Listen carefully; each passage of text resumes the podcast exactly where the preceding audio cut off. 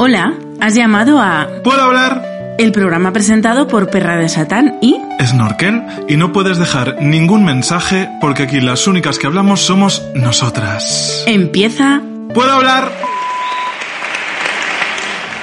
Durante los últimos días se ha hablado mucho de este programa, sorpresa, sorpresa, pero no por los motivos que todos hubiéramos deseado. Hemos sido víctimas de un bulo. Nos han atacado en una especie de locura colectiva, un ataque en el que se hablaba de algo que nunca ocurrió y de protagonistas que nunca han existido. Se ha hablado mucho de eso y nosotros queremos hacerlo hoy, si ustedes me lo permiten, diciendo solo tres palabras. Todo es mentira. En los últimos días se ha hablado mucho de este programa. De ¿Puedo hablar? Pero no por los motivos que todas hubiéramos deseado. Hemos sido víctimas de un bulo. Y solo tenemos una cosa que decir, ¿verdad, cariño? A verla. Tres palabras. Todo es verdad. Todo, todo- todo lo malo que hayas oído de puedo hablar, cariño, Era es cierto. rigurosamente cierto. Pero para... Por bueno, suerte también lo bueno. Sí, para desquitarnos un poquito de los rumores, pues vamos a dar motivos para generar más. Y lo vamos a hacer con nuestros temas favoritos, porque si, si eh, quien haya escuchado todos los programas de Puedo Hablar sabe perfectamente que básicamente hablamos de dos cosas. De traumas irresolubles de nuestra infancia y de sorpresa, sorpresa. y de la televisión de los 90. Entonces, eh, nos hace eh, realmente muy felices. Sigue, sigue, que pero- yo te hago el bajo. Pero lo has hecho como eh, a, a una octava por encima, creo que. Hija, pues porque soy soprano. Uh, uh, uh, yo soy mezzosoprano dramática. Claro. Has estudiado en Sofía, Bulgaria, Bratislava. Eh, realmente, eh, el motivo que nos, por el que nos hemos reunido hoy aquí, eh, creo que sí. Creo que. que saca el ramo de flores. Eh, creo que sinceramente el Ay, libro. es que nada me haría más feliz que ahora mismo se abriera la puerta de entrar aquí en Gutiérrez y que me lo hubierais preparado todo. Con Isabel Gemio. Hombre, Pues, bueno, pues- Isabel Gemio ya, pues chica. No, pero, Que eh, no, que entre... mm, no me sale el nombre, Concha Velasco, Concha Velasco, porque sí. justo hoy, ahora nuestros oyentes van a saber cuándo estamos grabando esto, justo hoy se queda sin trabajo. Ay, así bueno, que, que venga no se queda sin trabajo porque em- empieza con una obra. Bueno, se queda sin eh, trabajo en la televisión española Sí, pública. Y del cede el Estado. testigo Alaska, que ese es, un, Es muy es bastante. De chica yeye a mi novio es un zombie. Eh, pero se, se encendería antes la tele y saldría Isabel Genio. ¿No os acordáis Me cuando.? siento como la niña de redondo. Claro, En plan, cuando- llorando, Yaiza. loca, llorando como una loca porque viene King Gutiérrez a casa. cuando estaban en un bar y de repente se- todo, todas las pantallas se encendían a la vez y era Isabel Gemio Mira, y en la plaza del pueblo había una pantalla gigante con Isabel Gemio y aparecía Manolo Escobar, pues así. Yo creo que el libro que hoy presentamos en Puedo Hablar literalmente se ha escrito para que nosotras hoy hagamos un programa especial sobre él, porque básicamente es como si nos hubieran destilado eh, nuestras esencias más internas para hacer un análisis de cómo hemos cambiado, que es el título del libro de También te la puedo cambiar. Ay, ¿Ves? Eh, de nuestro amigo y eh, escritor, periodista, pero sobre todo amigo nuestro, Juan Sanguino, que hoy nos acompaña. Hola, cariño. Así es, yo he escrito este libro para poder venir a Puedo Hablar, Real. porque si no, no tenía nada que contar. Es que es real, tenemos muchas amigas que nos está pasando. Que nos hacen estamos, chantaje. Estamos sintiendo la presión y yo con todo el cariño les- del mundo les digo, ¿pero qué tienes tú que contar? Y Juan pues ha aprovechado la cuarentena y ha dicho, Hombre, pues sí. a mí de esta no me Yo, pilláis. yo estaba calladita, yo nunca he pedido que me invitaseis, yo estaba muy calladita, pero en plan de triqui, triqui, triqui. Has triqui, jugado triqui, tus cartas. Con mi documento de Word todos los días, todas las mañanas un ratito, para mi proyecto. Se van a enterar esto cuando vaya el programa. Me van a suplicar que vaya, Puedo Hablar. Pues eh, el libro sale hoy, lo cual nos hace una ilusión tremenda, eh, porque somos un poco, pues no sé, como cuando Mónica Naranjo iba a presentar un disco a sorpresa, sorpresa, ¿no? por favor. Nosotros somos Isabel y Concha y tú eres Mónica, aunque capilarmente yo estoy más, mucho, mucho más cerca de, de Mónica y eh, no sé, ¿qué siente uno cuando un libro sale al mercado? Pues eh, es una sensación un poco eh, rara porque por un lado los de nuestra generación tenemos súper idealizado el papel, em, tanto en los medios de comunicación, en las revistas, en los periódicos, como en este caso en un libro, y yo siempre pienso mucho en mi madre. O sea, yo he escrit- llevo eh, trabajando como periodista cinco años y para mi madre todo lo que yo publico en la web es mentira, es una estupidez. No tiene ningún valor. Ella, ella no distingue entre mis tweets, mis stories y los reportajes que hago en el país. Y de repente, cuando ella ve en una revista que hay una entrevista, dice: Con tu nombre Ella lo firmado. colecciona, ella tiene como un, un álbum de fotos que ya va pegando ahí todo. Y claro, para ella el libro es lo puto más. Yo no le puedo decir a mi madre que ahora cualquier persona puede escribir un libro, que es el mundo en el que vivimos. Eh, Cualquier sean- persona con followers. cualquier persona con followers y cualquier persona que ni siquiera sepa escribir. Pero claro, eso Hombre, mi madre no lo Tamara sabe. Gorro no es la líder de ventas de esta semana. Me parece que sí. Si no es Tamara Gorro, es alguna de esas. Oye, que Tamara Gorro ha puesto en su Instagram que iba a regalar entre sus seguidores 808 808 euros. euros. en blanca calderilla. Como que. Literalmente, 808. te lo juro. Pero ¿y los ocho por qué? No lo sé, porque lo que le sobrarían. Pero Tamara Gorro, me vais a perdonar quién es. Pues es una influencer de Vox, de estas. Vamos, que igual no es de Vox, pero es de Ciudadanos. Uh. Es como de Mediaset. Influencer fascister. Pero es una, es una, es una celebrity de los 2010 que a nosotros no nos interesan en absoluto porque vivimos ancladas en el Sí, pasado. literal. Que es lo que yo he hecho Es con este libro. futuro. Sí. Eh, vamos a repetir el nombre del libro porque lo hemos metido de manera tan natural en el diálogo que, Puedo volver a cantarlo. que a lo mejor eh, hay quien no ha, no ha pillado el chascarrillo. El libro se llama literalmente Cómo hemos cambiado. Y como hemos cambiado nosotras. El subtítulo es eh, La transformación de España a través de la cultura pop. Que la cultura pop es... eh, o sea, con la cultura pop yo creo que España tiene una relación curiosa y reciente. Muy reciente. Mm. Sí, porque al final eh, nos hemos dejado influir por fin por eh, la mentalidad estadounidense, por la mentalidad anglosajona de Y ese por fin, a mí me da a veces un poquito de pena. Mm, Bueno. mm, Sí, pero no. Eh, yo creo que sí que creo que estamos en un momento ahora mismo en el que nos tomamos demasiado en serio la cultura pop y de repente yo echo de menos columnistas que me hablen de novelistas rusos que no he oído hablar en mi vida, que es lo que pasaba cuando tú te comprabas el país semanal eh, cuando éramos pequeños y de repente había un nivel cultural alucinante y ahora todos los columnistas están hablando de Stranger Things. Creo que la cultura pop al final ha fagocitado a la cultura en general, pero ha sido un efecto un poco compensatorio porque tras tantos años sin valorar la cultura pop, ni su relevancia, ni su repercusión, y sobre todo la cultura popular, dice mucho de la población que la consume, que la celebra y que, y que la genera. Entonces, en Estados Unidos, desde mm, sobre todo después de la Segunda Guerra Mundial, Kennedy, de repente el rock empezó a ser una fuerza cultural, mm, a pesar de que al principio era como la música de los adolescentes y nadie se la tomaba en serio, cuando de repente llegaron pues los Beatles, los Rolling Stones, el punk y todo eso, pues de repente la cultura popular adquirió una relevancia muy, muy, muy protagonista en la cultura general, en la forma de analizar la sociedad y, e incluso la historia y la política.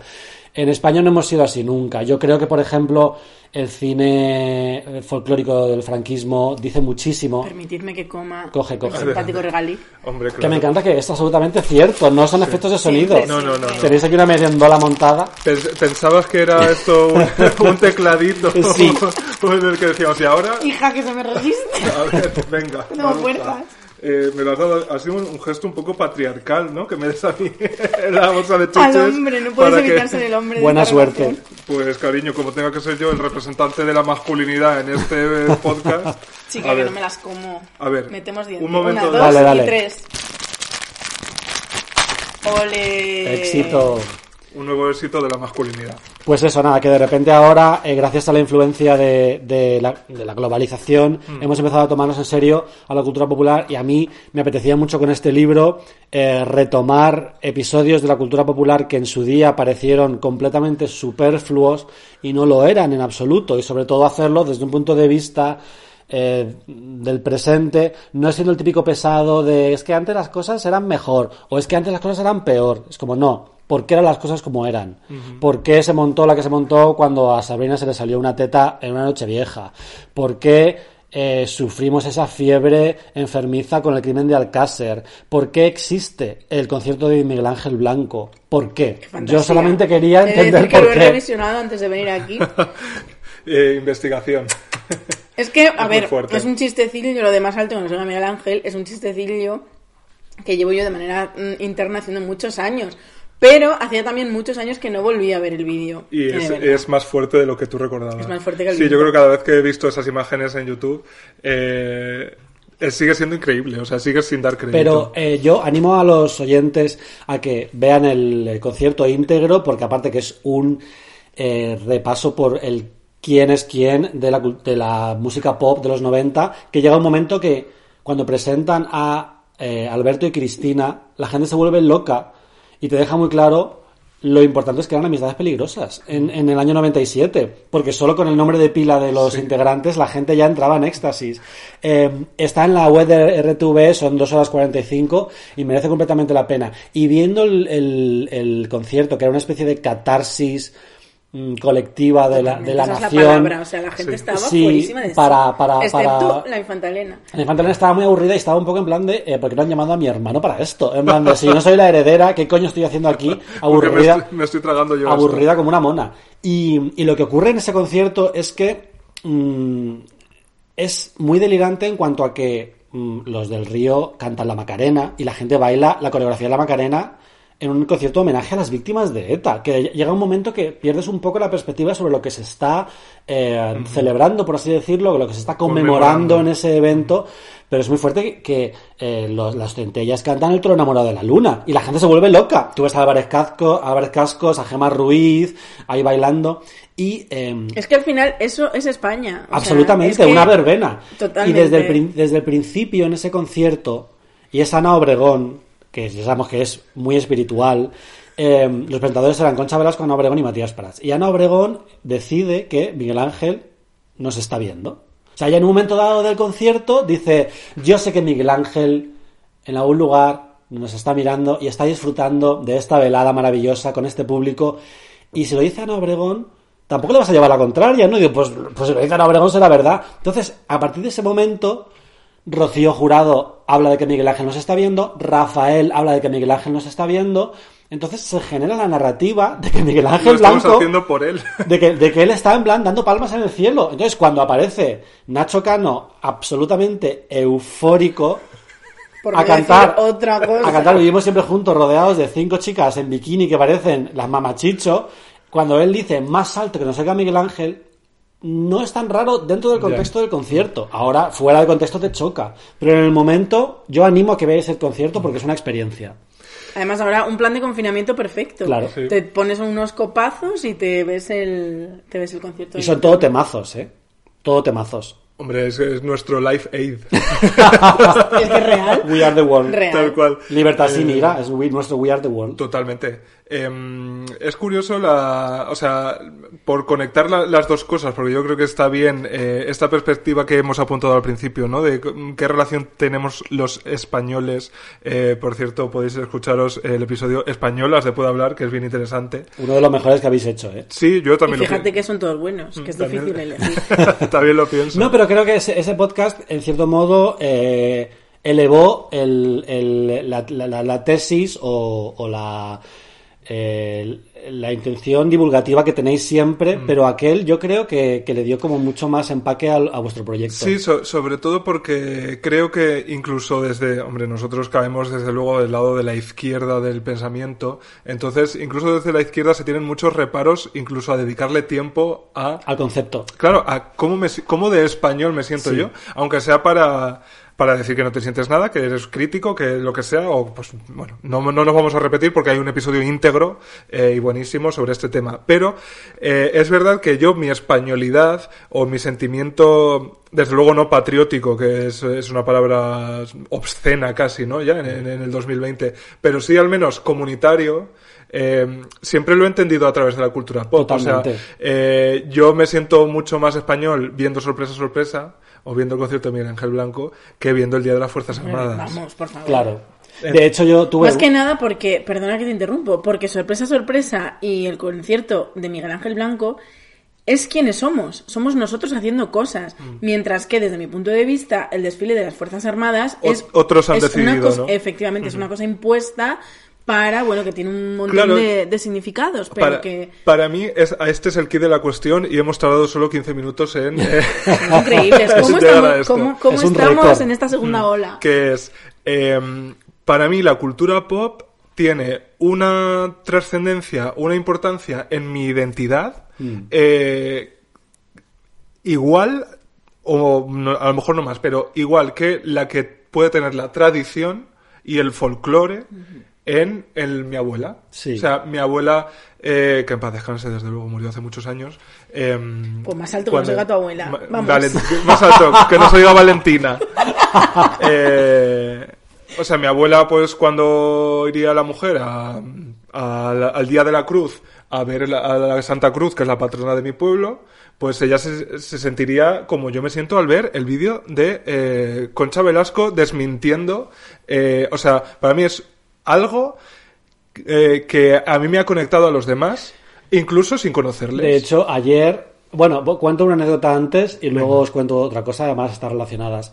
Eh, yo tuve una vez un debate con una- un amigo mío que es independentista catalán, muy independentista y muy catalán, y él aducía que em, él no se siente español en cuanto a que tiene, es tan poco español como un portugués. Y yo le miré y le dije, ¿tú sabes quién es Chenoa? Pues arriba España. Tú te, tú te ¿Qué pone en tu DNI? ¿Tú te compraste el disco Chenoa de Chenoa que incluía la canción Chenoa, Chenoa. compuesta por Chenoa? Sí, ¿verdad? Tenet. Pues no hay nadie, no hay nadie en Portugal, cariño, que, se haya- que sepa quién es Chenoa. Entonces, eso, yo entiendo el, el sentimiento independentista desde el punto de vista identitario, económico, político. Lo, lo comprendo, porque además yo viví en Cataluña y lo, y, lo, y, lo, y lo pude comprender de primera mano. Ahora bien, no te hagas la tonta, ¿sabes? O no vayas de, no, es que yo la pantoja no conozco ninguna canción. Vete a tomar por culo, cariño, si la conoces. Y ayer, eh, estábamos en casa con unos amigos tomando unas copas, seis amigos, no más de seis. Por supuesto. Y pusimos, yo no sé si tú estabas todavía cuando pusimos el concierto de. Sí, estabas. El concierto de OT. Sí, claro. La yo estuve en, el, en San Jordi, El en el concierto de concierto, OT, el reencuentro. reencuentro, Mm. y yo te aseguro que todo el concierto, los highlights, en plan, Atrévete, eh, Ave María, Vivo por ella, por supuesto, Escondidos, y finalmente mi música es tu voz, había un éxtasis colectivo comparable al que la gente siente cuando sale la Virgen Del Rocío. del Rocío. O sea, la gente estaba en éxtasis. Entonces, Sí. la experiencia de la cultura popular puede llegar a ser tan, eh, tan identitaria y tan eh, personal y tan eh, visceral como lo que mucha gente siente por la religión. Sí, y de hecho creo O por que su hay, país. Creo que hay eh, un juego de estratos que puede ser hasta comparable.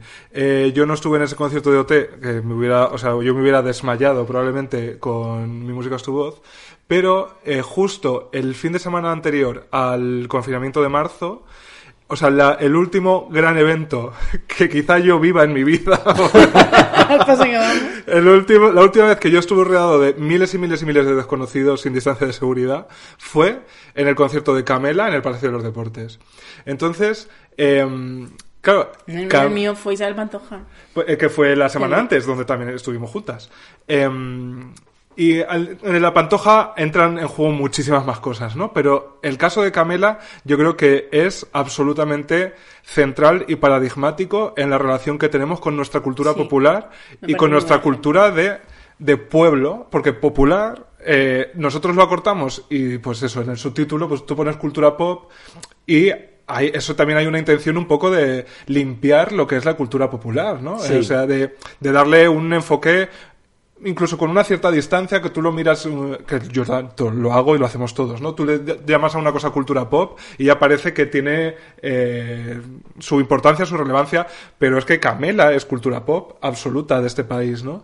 Eh, un grupo en el que literalmente no figuraban en las listas de éxitos a pesar de ser los que más vendían porque se consideraban de baja estofa, ¿no? Entonces, eh, yo en mitad de esos miles y miles de desconocidos cameleros y cameleras que llevaban camela escrito en la frente, eh, me di cuenta incluso de mi propio viaje personal en mi relación con, pues eso, con la, con la cultura popular. Eh, yo tampoco creo que fui de esos que renegaban y a los que Camela les parecía, a mí siempre me gustó, la verdad, pero probablemente eh, con 15 años no lo hubiera dicho tan en alto como lo digo ahora, eh, porque a quien, Sí. no le, a quien no le gusta Camela, ¿no? Pero bueno, eh, nos enseñan o eh, aprendemos de alguna manera que hay cosas populares eh, que no te pueden gustar.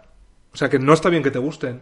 Eh, y eh, hemos, eh, creo que hemos sido la, la primera generación quizás que le hemos dado la Eso vuelta a a eso. decir, que yo creo que es que lo que pasaba en España, y aquí Juan como experto, que me corrija si me equivoco, lo que pasaba en España y en la mayoría de sitios donde, eh, bueno, en los años 20 la cultura era algo, ¿no? En los países con cultura. Eh, eh, lo que solía pasar generalmente, y se puede tirar del hilo hasta muy, muy, muy atrás, es que eran unos pocos los que dictaban que era la cultura. Con pa- así cultura, pronunciado que te llene bien Los, la los boca. los Comunistas columnistas del país. Había unos pocos y luego Javier el Marías. resto, los que querían ser culturetas, no sé qué, simplemente se subían al carro, pero no tomaban decisiones de qué era y no era cultura. Por suerte, ahora mismo es el pueblo el que, el que, el que convierte a la gente, convierte a una obra artística, una canción, una cantante, un whatever, en, en cultura. Y, y yo creo que eso es lo que le ha pasado a España, que le ha dado la vuelta a la tortilla súper rápido, porque yo en los 90 también me acuerdo, o sea, yo como no sé por qué yo siempre he tenido ínfulas de soy mejor que tú, por lo que sea.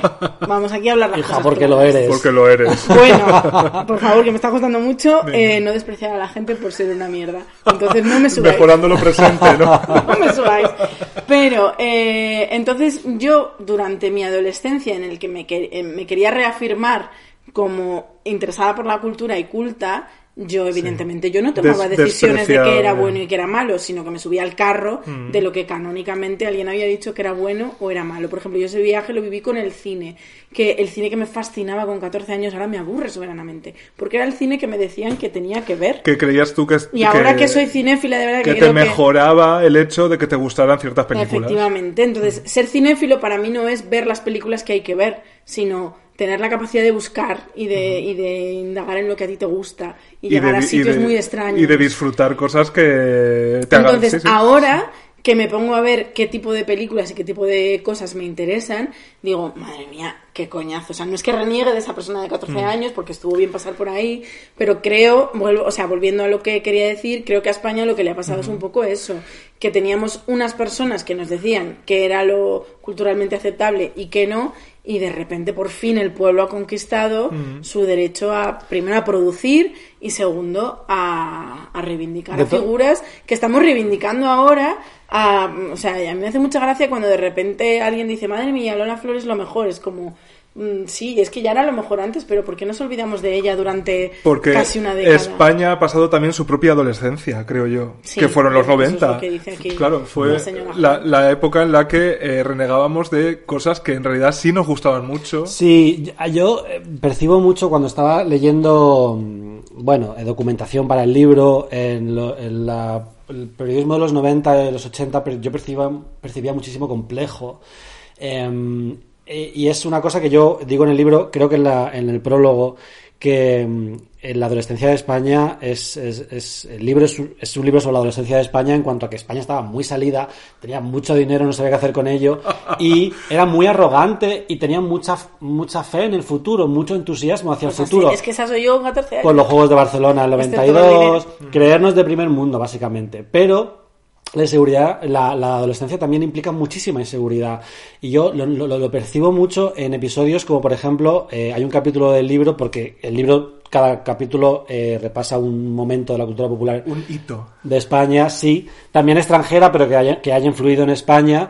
eh, y se ve muy claro, por ejemplo, cuando Televisión Española consiguió por sorteo una de las únicas siete entrevistas que concedió Madonna en, en medios europeos y enviaron a Martes y 13.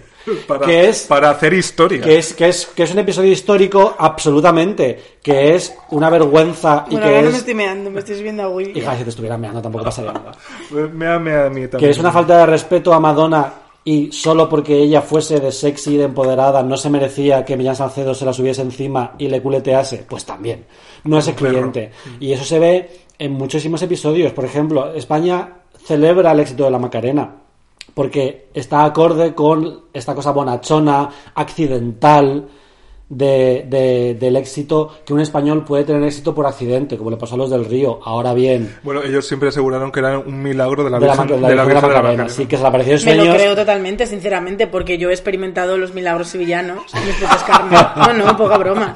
Eh, me lo creo. Solo quiero decir esto. Eh, bueno, es, de hecho llega un momento que lo que pasó con la Macarena solo se puede explicar mediante un milagro. O sea, desde un punto de vista racional no se puede explicar a qué fenómeno. Es que te lo digo yo, a mí no me lo tiene que explicar nadie, yo Y, lo creo. Y esos, esos éxitos España los lleva bien, los asume bien porque son accidentales. Ahora bien, que una chiquita de Alcobendas como Penélope Cruz coja la maleta y se vaya a Los Ángeles, pero es a quien se ha creído que es. Es a quien se ha creído que es. ¿Cuál es el problema que tiene el éxito de Penélope Cruz? Que la gente dice, es que la gente la tiene envidia, es que es una borde. No. Lo que ocurre ahí es una cosa muy sencilla. Eh, la gente que no triunfa o que no siente que ha triunfado, por lo que sea, la gente que está frustrada, que es la mayoría de la gente, eh, necesita entender el éxito como algo o accidental o que has conseguido con malas artes, acostándote con alguien, por enchufe, por dinero o por ser muy lista, que es un adjetivo que en España se utiliza siempre peyorativamente.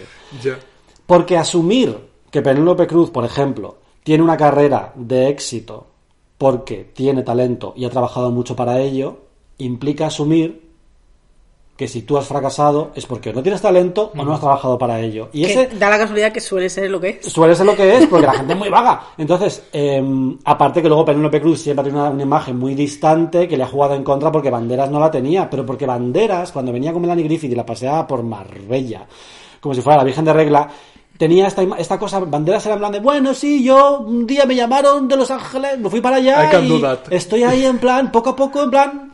Como que él le quitaba siempre hierro a eh, la trayectoria en Hollywood de Antonio Banderas, que es absolutamente épica. Que es un tío que estuvo nominado al Globo de Oro, que es un tío que hizo La Máscara del Zorro, y él El siempre, gato de Shrek.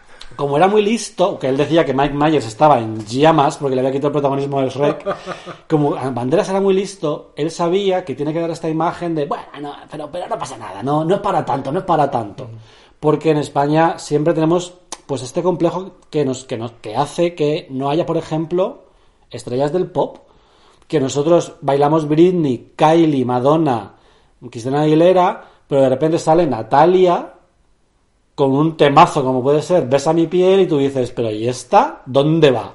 ¿Dónde va con estas pintas? Pues, Copiando hijo, a Britney. ¿no? Pues hijo, claro, en plan de por qué, por qué nos cuesta a veces tanto creernos nuestra, nuestra pro- nuestro propio artificio, que es algo Mm. que Mónica Naranjo un poco exorcizó cuando bajó de los, Los cielos, cielos. literalmente, haciendo de nuevo una analogía con la religión en sorpresa sorpresa, y Mm. de repente demostró que sí se puede ser coplera, bacalaera, fan- eh, eh, eh, Folclórica. folclórica, ópera, que Mónica Naranjo lo era todo y era absolutamente artificial y fantasía, y ella se lo creía. Y como ponía la gente a Mónica Naranjo en su momento, que decían que si era un hombre, que menuda creída, que qué flipada. Bueno, pues- siguen poniendo ahora porque es- sigue generando tantas simpatías como antipatías. Mm. Sí, yo eh, detecto también muy bien esa, mm, esa distancia respecto a lo nuestro, eh, que, eh, o sea, es que la, la la vivimos desde pequeño. O sea, en clase de inglés, eh, pronunciar bien eh, era un castigo, ¿no? O Sí. sea, te procuraba el desprecio de los demás, intentar pronunciar bien. Sí, sí, sí. Y entre todos en España hemos decidido que los españoles pronunciamos el inglés de una cierta manera y que tienes que pronunciarlo así para que te entiendan lo suficiente, pero sin creerte mejor que los demás, Claro. Realmente Bueno, y intentando esta gente pesadísima. Mira, cariño, mm, yo soy bilingüe también. Otra de mis múltiples facetas. Por eso es Perdona por ser bilingüe. Eh, eh, a mí me pasa mucho y lo hago de manera natural y sin ningún tipo de nada, eh, que de repente te sale una palabra en inglés porque vivimos en el año 2020 en un país pues dominado por, por lo estadounidense y porque también paso muchas horas de mi día, todos los días, tanto leyendo como viendo tele en inglés. Entonces tengo el cerebro ahí, pues yo que sé, un poquito anglosajón. Y, y puede haber algo que me joda más que esa persona que cuando se te escapa un término te diga, ¿por qué no puedes decir emparedado me de sándwich? O sea, puede haber algo que me joda más. Y como filóloga hispánica que yo soy, puede que Y yo- zamorana. Hombre, yo le he dedicado años de mi vida a, a la lengua española, que me encanta, que me fascina y que me tiene eh, locamente enamorada. Eh, ¿por qué la gente, o sea, me vuelve loca? Y es por lo que tú dices, ¿no? Porque, se- que- porque que tú digas una palabra en inglés es un ataque para una persona. O sea, que imagínate si ganas un Oscar. Sí, no, eh, ahí el, eh, tenemos desde siempre la, mm, eh, el chip puesto de que destacar es algo malo. De que destacar te convierte en una diana. Sí, Eh, que es una mentalidad completamente opuesta la, a la de Estados Unidos. Simpática anécdota, eh, traigo a mi abuela a colación otra vez aquí. Adelante. Mi abuela siempre me educó diciéndome precisamente eso. O sea, lo que te decía es, eh, mi abuela me educó, o sea, me- el consejo que me daba de cómo hay que estar en la vida es, no llames la atención. Que, no, ya- que no me entere yo que llamas la atención. Ni para bien ni para mal. Efectivamente. A mí mi madre me decía una cosa que es que no te tengan que decir nada. También, eso también Ni bueno ni malo. Claro, o sea, que no te tengan que decir nada. Es decir, eh, no molestes en ningún, en ningún caso Sí. seas la persona que eh, sobre la que se posan las miradas. O sea, Sí. pasa Y desapercibido. fíjate que bien nos vino. Sí, que he De seguido hecho, tu consejo. Yo, per- yo percibo en ese sentido un cambio de paradigma porque cuando éramos pequeños y veíamos series y pelis, al final los protagonistas, que son un poco la, la idea aspiracional que tiene, que tiene el público, en el- especial en las comedias románticas, eh, eran gente muy normal. O sea, el, el encanto de Meg Ryan era que era porque podía ser tu prima. Se tropezaba con cosas, llevaba las mangas de jersey súper largas, el pelo como siempre como medio despeinado. Em, lo aspiracional era ser lo más común, ser el mínimo común denominador. Y luego ha cambiado mucho el paradigma, porque ahora en las series y en las películas lo que se lleva es ser distinto. O sea, cuanto más excéntrico seas, más extravagante, más molas. Sí. Entonces, me, me- me resulta muy interesante ver cómo la nueva generación va a eh, abrazar eso, porque yo en, en el libro, en el epílogo, eh, trazo un paralelismo con Operación Triunfo 1 y Operación Triunfo 2017, porque el último capítulo del libro es sobre OT, OT1. Y em, claro, o sea, al final en Note había sus narrativas, pues estaba en plan, pues Rosa era la Cenicienta, Bustamante era el que se había bajado del andamio eh, para, cantar, etcétera, etcétera. Eh, el único que no tenía narrativa era Bisbal, que es un tío que quedó segundo porque era una puta estrella desde el primer momento que apareció ahí. Pero sobre todo, eh, el objetivo de todos los cantantes de OT era sonar en 40 principales, hacer la música más, que es- más genérica, más de moda del momento, y como en aquel momento se llevaba Carlos Baute, Chayanne, Ricky Martin, pues todo latino sin plantearse nada más allá, que a Rosa la hicieron creer que podía hacer una carrera cantando soul, como cariño, no. Ponerle flamenco o algo que a ella le gustaba, pero le, montaron una, una burbuja que era insostenible. Y sin embargo, en OT17 es todo lo contrario. Amaya destacaba porque era única. Ana Guerra destacaba porque tenía mucha personalidad. Aitana destacaba porque tenía un encanto muy personal. No había narrativas, no había. em, y, y- y ninguno quería integrarse la- en el mercado. No, no le colocaban a cada uno el arquetipo es. para que lo cumplimentara, Claro. sino que nos fijábamos en su propia historia. Claro, Mm. que de hecho Javián decía que él era rockero, pero que para triunfar lo que tuvo que hacer fue cantar canciones así como de Chayanne, que es como cariño. Sí y no, porque en el casting cantabas una de Los Caños, luego cantabas una de David Civera, pues hijo, había cantado alguna de Maná, que eran un poquito el rock de la época, ¿no? Sí. Eh, Cantó la de como quisiera. Como quisiera. Esa la cantó Javier. Sí. Eh, OT1, desde luego, eh, em, aparte de un capítulo, desde luego, en tu libro. Un eh, capítulo larguísimo que la- la- los editores estaban en plan de, eh, por favor, igual, reduce, es el reduce momento- esto. Es el momento 75 de... páginas. Fue OT1 nuestras torres gemelas. Cambió todo. Fue el- Sí. el- la entrada al siglo XXI. Ayer, eh, precisamente, viendo el reencuentro, comentábamos. eh, yo, para mí, siempre el- diré que el día que Rosa cantó en Eurovisión es el último momento en el que España estuvo unida. Eh, eh, Total. Bueno, porque no eres hetero, pero No. la, eh, eh, el mundial.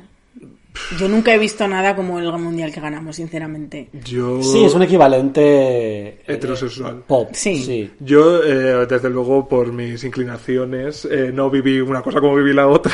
y No, yo tampoco. Yo, por ejemplo, el día de la final de la Copa del Mundo que ganó España, yo estaba de paseo en la playa. Estaba en Gijón, pero nunca, jamás en mi vida he visto el paseo de Gijón con nadie. Vacío, vacío, vacío, vacío, vacío, vacío, vacío. De hecho, vacío. las- Y eso es porque todo el mundo estaba viendo el fútbol, menos yo y mi madre. Las únicas audiencias Mi Madrid, yo. de ese, de ese calibre las consigue el fútbol y Operación Triunfo 1. O sea, no ha habido audiencias en España desde que llegaron las privadas, que es algo de lo que también me gustaría que hablásemos, por cierto. Por favor, De la evolución de las privadas, porque claro, yo, eh, lo bonito al final de, de mirar atrás y de, y de descubrir la- esa historia que tú recuerdas, porque todos nos acordamos de estos, de estos episodios, ¿no? Pero, Nosotros pero lo, lo recuerdas desde tu experiencia personal, pero no lo recuerdas como el hito histórico que, que- que- que fue cada episodio. Em, pero yo nací, o sea, yo, yo entré en el uso de razón, yo soy del 84, con las cadenas privadas. Entonces, claro, pasamos casi de la noche a la mañana a tener un canal de televisión que además era un canal regulado por el Estado, es decir, es no podría ocurrir Gran Hermano en televisión española en los 80, no podría ocurrir eh, Sálvame, no podría ocurrir a tu lado, ni, Estaba la, clave. ni de tú ni de tú a tú quiero decir porque al final eh, quién sabe dónde era un poco la forma de televisión española de competir con el, sens- el sensacionalismo que tenían las que tenía sobre todo Antena 3 en aquel momento porque Telecinco era más tetitas y Antena 3 era eh, crímenes y, y- y muerte. Entonces eh, pues yo era Lobatón en plan para darle un poquito más de empaque periodístico pero era sensacionalismo y era un programa eh, inédito en la televisión pública quién sabe dónde en aquel momento Me gusta Entonces- mucho cuando en, tu, en el libro, Sí. que me he leído totalmente, eh, Me ha mirado dices mientras lo decía. lo de que eh, lo de que tus terrores eran ver eh, quién sabe dónde, que era tu fuente de Yo era adicto a quién sabe de dónde. tener miedo porque sabes cuáles eran los míos, qué programa de televisión me traumatizó completamente, pero hasta el hecho de tener pesadillas. Valor y coraje. No sé Bueno, si bueno, recordáis bueno, ese. Constantino Romero, Traumatizada viva. Que lo hicieron en Impacto TV, que era un poco el- Sí. la, la- la versión extreme. Pero en, en Valor y Coraje eran dramatizaciones de las historias, ¿verdad? Sí, sí, sí, pero las historias eran reales. Sí, sí. Claro. Y Impacto y- TV eran vídeos. Reales. Claro, era ya, la- había más gente con videocámaras. Claro. Era Era como un la, la hora divertida, ¿no os acordáis con Bertino Osborne? Que era Ay, ¿no? tipo vídeos de primera. Ah, yo de La cara de divertida, la cara divertida. Y, es, y vídeos de primera, por supuesto, que a mí me encantaba. Y Waku Waku. Y a mí todo lo que fuera reírse. y yo, recu- yo recuerdo que el crimen del Alcácer, por ejemplo, yo tenía nueve años y mi hermana tenía la edad de las niñas. Y eh, era, de hecho, el otro día, nuestro querido Rubén Linde me contó un detalle de que los padres de Toñi empezaron a, a preocuparse de que no volviera a casa porque empezó sensación de vivir y ella no estaba en casa. Que dice mucho de, la, de cómo era la juventud y de quiénes eran esas niñas. Y claro, yo recuerdo perfectamente, eh, y de hecho lo cuento en el libro, es uno de los mm, dos eh, capítulos que está contado en primera persona, el otro es el de la llegada del Messenger, porque me apetecía contarlo desde mi punto de vista de adolescente y en el caso de Alcácer de niño de nueve años yo recuerdo cumpleaños con mis padres y mis tíos ahí fumando en el, en el salón y yo jugando en el suelo con mis primos y hablando de pues es que a una la retorcieron un pezón y se lo arrancaron y mi madre dijo la frase pobrecitas es que tenían que estar deseando que las matasen y yo estaba aterrorizado de que me secuestraran y me sacaran los órganos. Era un miedo real que, que tus padres te infundaban un poco como lo de los ocupas de ahora, en plan de Sí, sí, real. que no ocurre, pero que la gente tiene mucho miedo a que, a que pase. Y, y es muy fuerte comprender que lo que ocurrió ahí fue que eh, básicamente el liberalismo llegó a la televisión. Y de repente empezó a hacer a, a emitirse y hacerse una parrilla televisiva basada en el libre mercado de si la audiencia quiere verlo es lícito dárselo y la audiencia, a su vez, decía, si la televisión me lo da, es lícito que yo lo vea. Entonces, Si no hay existe. culpables. Claro, si el programa existe, ya está ahí. Entonces, no había culpables. Y yo eh, leí mucho sobre el estreno de Gran Hermano, que la gente estaba absolutamente horrorizada con el concepto de que la intimidad se devaluase. Con el concepto de que pudieras ver a personas anónimas eh, exponiendo sus miserias en televisión, porque una cosa es que Antonia Delate fuese a la, a la máquina de la verdad. Ella era famosa, digamos que era una noticia, era una historia. Tenían cosas que contar porque, bueno, Claro. su vida ya pertenecía un poquito. Claro, pero ya cuando empezó, empezó esta ola de, famos, de famosetes en plan Loli Álvarez, Nuria Bermúdez, Monse Páez, que eran gente que no eran artistas y eran gente que nunca saldría en televisión española. Nunca, porque televisión española no puede pagar a una mujer como Nuria Bermúdez, pero Telecinco y Antena 3 sí. Entonces, eh, el impacto de las, de las cadenas privadas que evidentemente tenía que llegar, porque estaba ocurriendo en todos los países, lo raro era lo nuestro, realmente. Pero creo que mató un poco la creatividad de televisión española, porque te- televisión española en los 80 tenía esta responsabilidad de ser Servicio público. y además era, un, era, era un, un ente cultural colosal. O sea, el 1, 2, 3 lo veían 20 millones de personas todos los viernes. Y de ahí que el, escándalo de la teta de Sabrina. Tú no esperas que se haga una teta en la, en la pública. En Nochevieja. Luego con la chica Chin Chin y Tutti Frutti, la Cacao Maravillado en Telecinco, sí. Y la noche de Gil y Gil.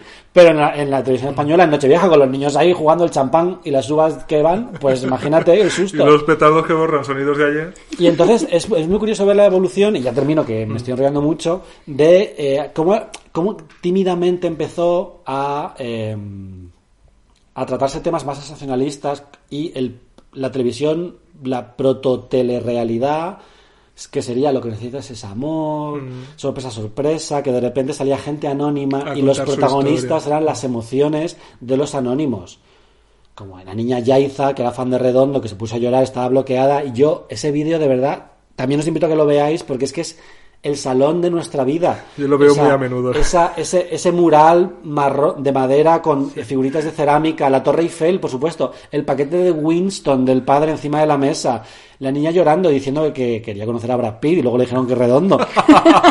Pero porque Isabel Gemio jugó un poquito con sus sentimientos, que eso lo hacía mucho, en plan de, ¿así te gusta, Brad? ¿Y qué, qué le dirías si le vieras?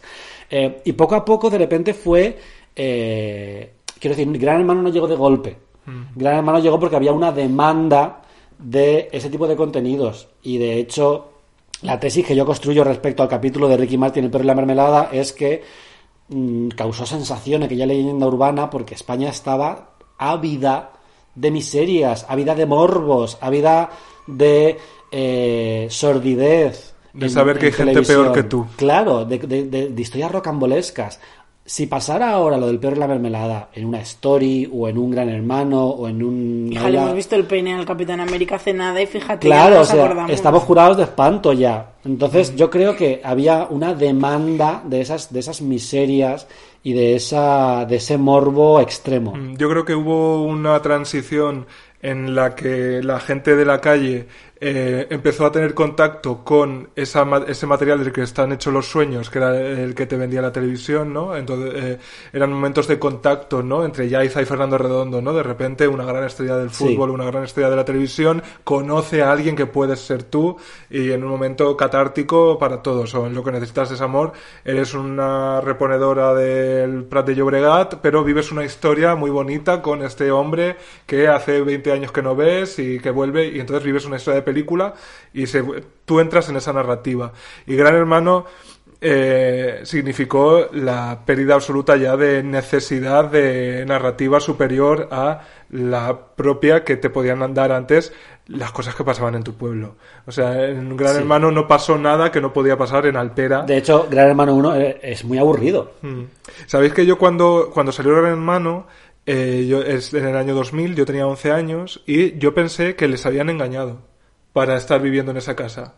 O sea, no me creía, o sea, no- no- bueno, no me creía, no, no entendía que unas personas por su propia voluntad se hubieran encerrado en una casa a que las viéramos. O sea, yo pensaba, esto los han llevado engañados diciéndoles que no sé qué historias se habrán inventado para que estén ahí los estemos viendo y ellos no saben que los estamos viendo. O sea, me parecía una cosa eh, más lógica eh, que fuera casi un- de ciencia ficción, ¿no? No ese experimento sociológico al que Yo que sí- era un poco más mayor y yo sí, o sea, de hecho yo estuve enganchadísima. O sea, hoy en día me dices, hoy, hoy, me dices, siéntate ahí que vas a ver el capítulo de Gran Hermano de hoy si lo hubiera.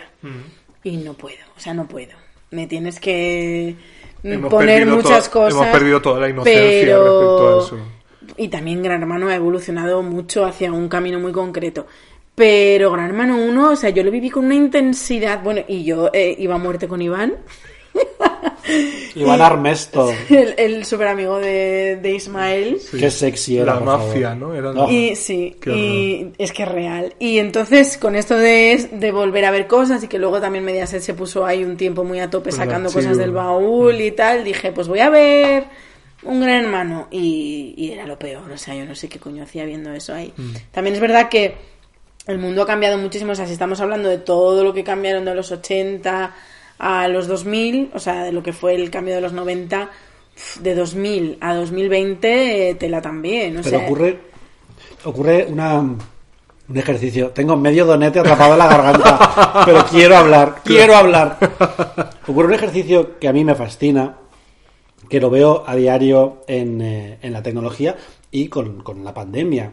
La capacidad que tenemos los seres humanos para hacer saltos de fe, para seguir adelante, para sobrevivir, en esencia, que yo tuve un amigo que me llamó en medio de una crisis, en plan que estaba pasándolo fatal, y yo le dije, tío, es que estamos viviendo una cosa súper fuerte que no esperábamos vivir en nuestra vida, que no nos han preparado para ello en absoluto, que nos parece de puto ciencia ficción, y se supone que encima tenemos que estar contentas, hacer pan y hacer memes. En plan de, no, estamos y jodidas. esto lo dice mientras estaba él escribiendo su increíble libro Cómo hemos cambiado.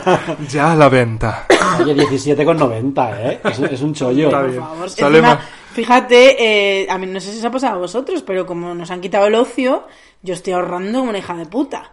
Mm, sí lo digo, Yo con no. la de gente también que hay en España ahora mismo pasándolo mal, pero bueno, los que hemos tenido la gran suerte de no perder nuestro trabajo, sí. como a mí me han quitado las vacaciones, que este verano no he ido nada más que a mi casa, a mi casa de Zamora y a mi casa de Gijón porque soy rica, pero a mi casa he ido. Esa segunda residencia que te van a ocupar en cualquier momento. Pues eh, real que mi padre tiene miedo. Por supuesto.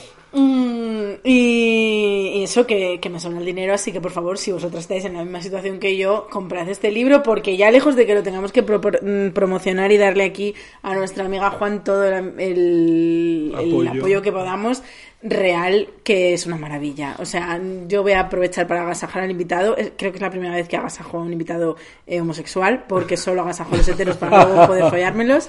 Eh, es una maravilla. O sea, yo estoy enganchada a cómo cuentas las cosas, porque creo que ese es, ese es, la- ese es el- eso es por lo menos a lo que yo aspiro. Creo que un buen escritor no es el que se inventa una buena historia, porque las historias al final ya están todas contadas, sino el que te la cuenta de tal manera que te apasiona. Y, y leyéndolo, no solo he recordado, porque mola un montón, ahora nos encanta, nos encanta toda la nostalgia. Las o sea, eh, ya no solo es que hay que comprar este libro por, ay, que risillas volver a leer sobre sorpresa, sorpresa. Eso es como si dijéramos lo superficial. Pero es que la capacidad que tú tienes es de entretener muchísimo.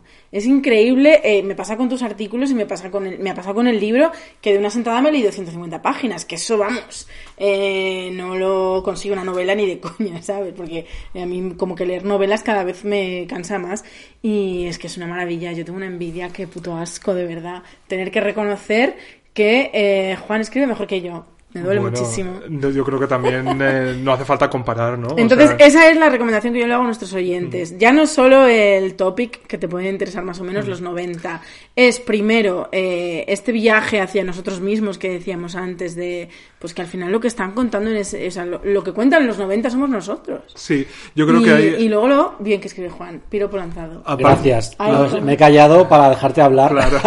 es que es mi, en- en mi programa y se llama Puedo hablar. Continu- con- continúa. más ya está, me planto. Más allá del mérito que evidentemente eh, está ahí, ¿no? Y la, la capacidad de... Es una maravilla. Y luego también tenéis que leer todos los artículos que Sí. también son igual de buenos. Buscad a Juan Sanguino en las redes sociales, cariño, y bienvenidos Y al encon- viaje de vuestras y vidas. de vuestras encontraréis. vidas. Sí.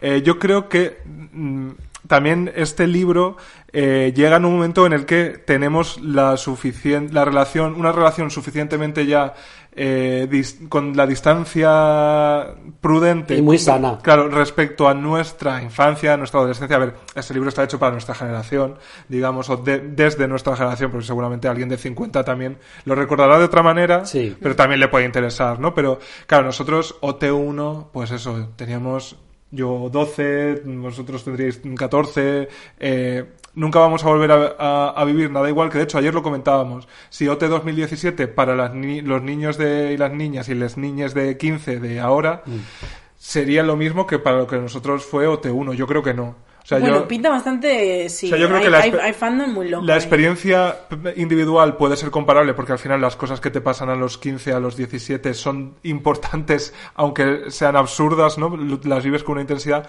pero yo creo que a nivel social Ya. ya jamás, jamás, jamás, jamás viviremos lo que era eh, que todo el país hablara de una misma cosa Es la que- mañana siguiente, todas las semanas. De sorpresa a sorpresa se hablaba todas las semanas de lo que había pasado. En Operación Triunfo ni, os digo. O sea, eh, yo siempre tendré la, la espina clavada. Crónicas. Claro, de que quitarán el informal, que era mi programa, mi programa favorito, para poner, porque los resúmenes resumen de, de OT, que eran a la misma hora, eh, se los merendaron en, en audiencia, ¿no? Sí. Eh, yo creo que a nivel nacional, ¿no? ¿no? a nivel de, de comunidad, eh, ahora mismo nuestra, nuestras uniones van por otro lado y de hecho eh, todo, toda la fragmentación eh, es fruto también de la cultura, de cómo consumimos la cultura, creo yo, ¿no? Eh, de que ahora mismo, pues, eh, lo único que puedes hacer es verte la serie de Netflix de la semana, si quieres, mínimamente. Pero hay muchísimas series, Enrique. Claro, la sí, diferencia es que ahora hay una, una- un nivel de producción y una fragmentación de los de la cultura popular o de la cultura en general y del pu- de los públicos que hace que sea impensable un fenómeno, por ejemplo, cinematográfico como Titanic, como El Señor de los Anillos. mm, Bueno, pero hay, cosi- o sea, hay cosas, pues yo qué sé, los Vengadores, Sí, el está, está- Endgame está- este, está o Marvel, Joker. pero por ejemplo, eh, a mí el fenómeno de Bohemian Rhapsody sí que me recordó un poco a esas películas que puedes comentar con tu abuela, realmente.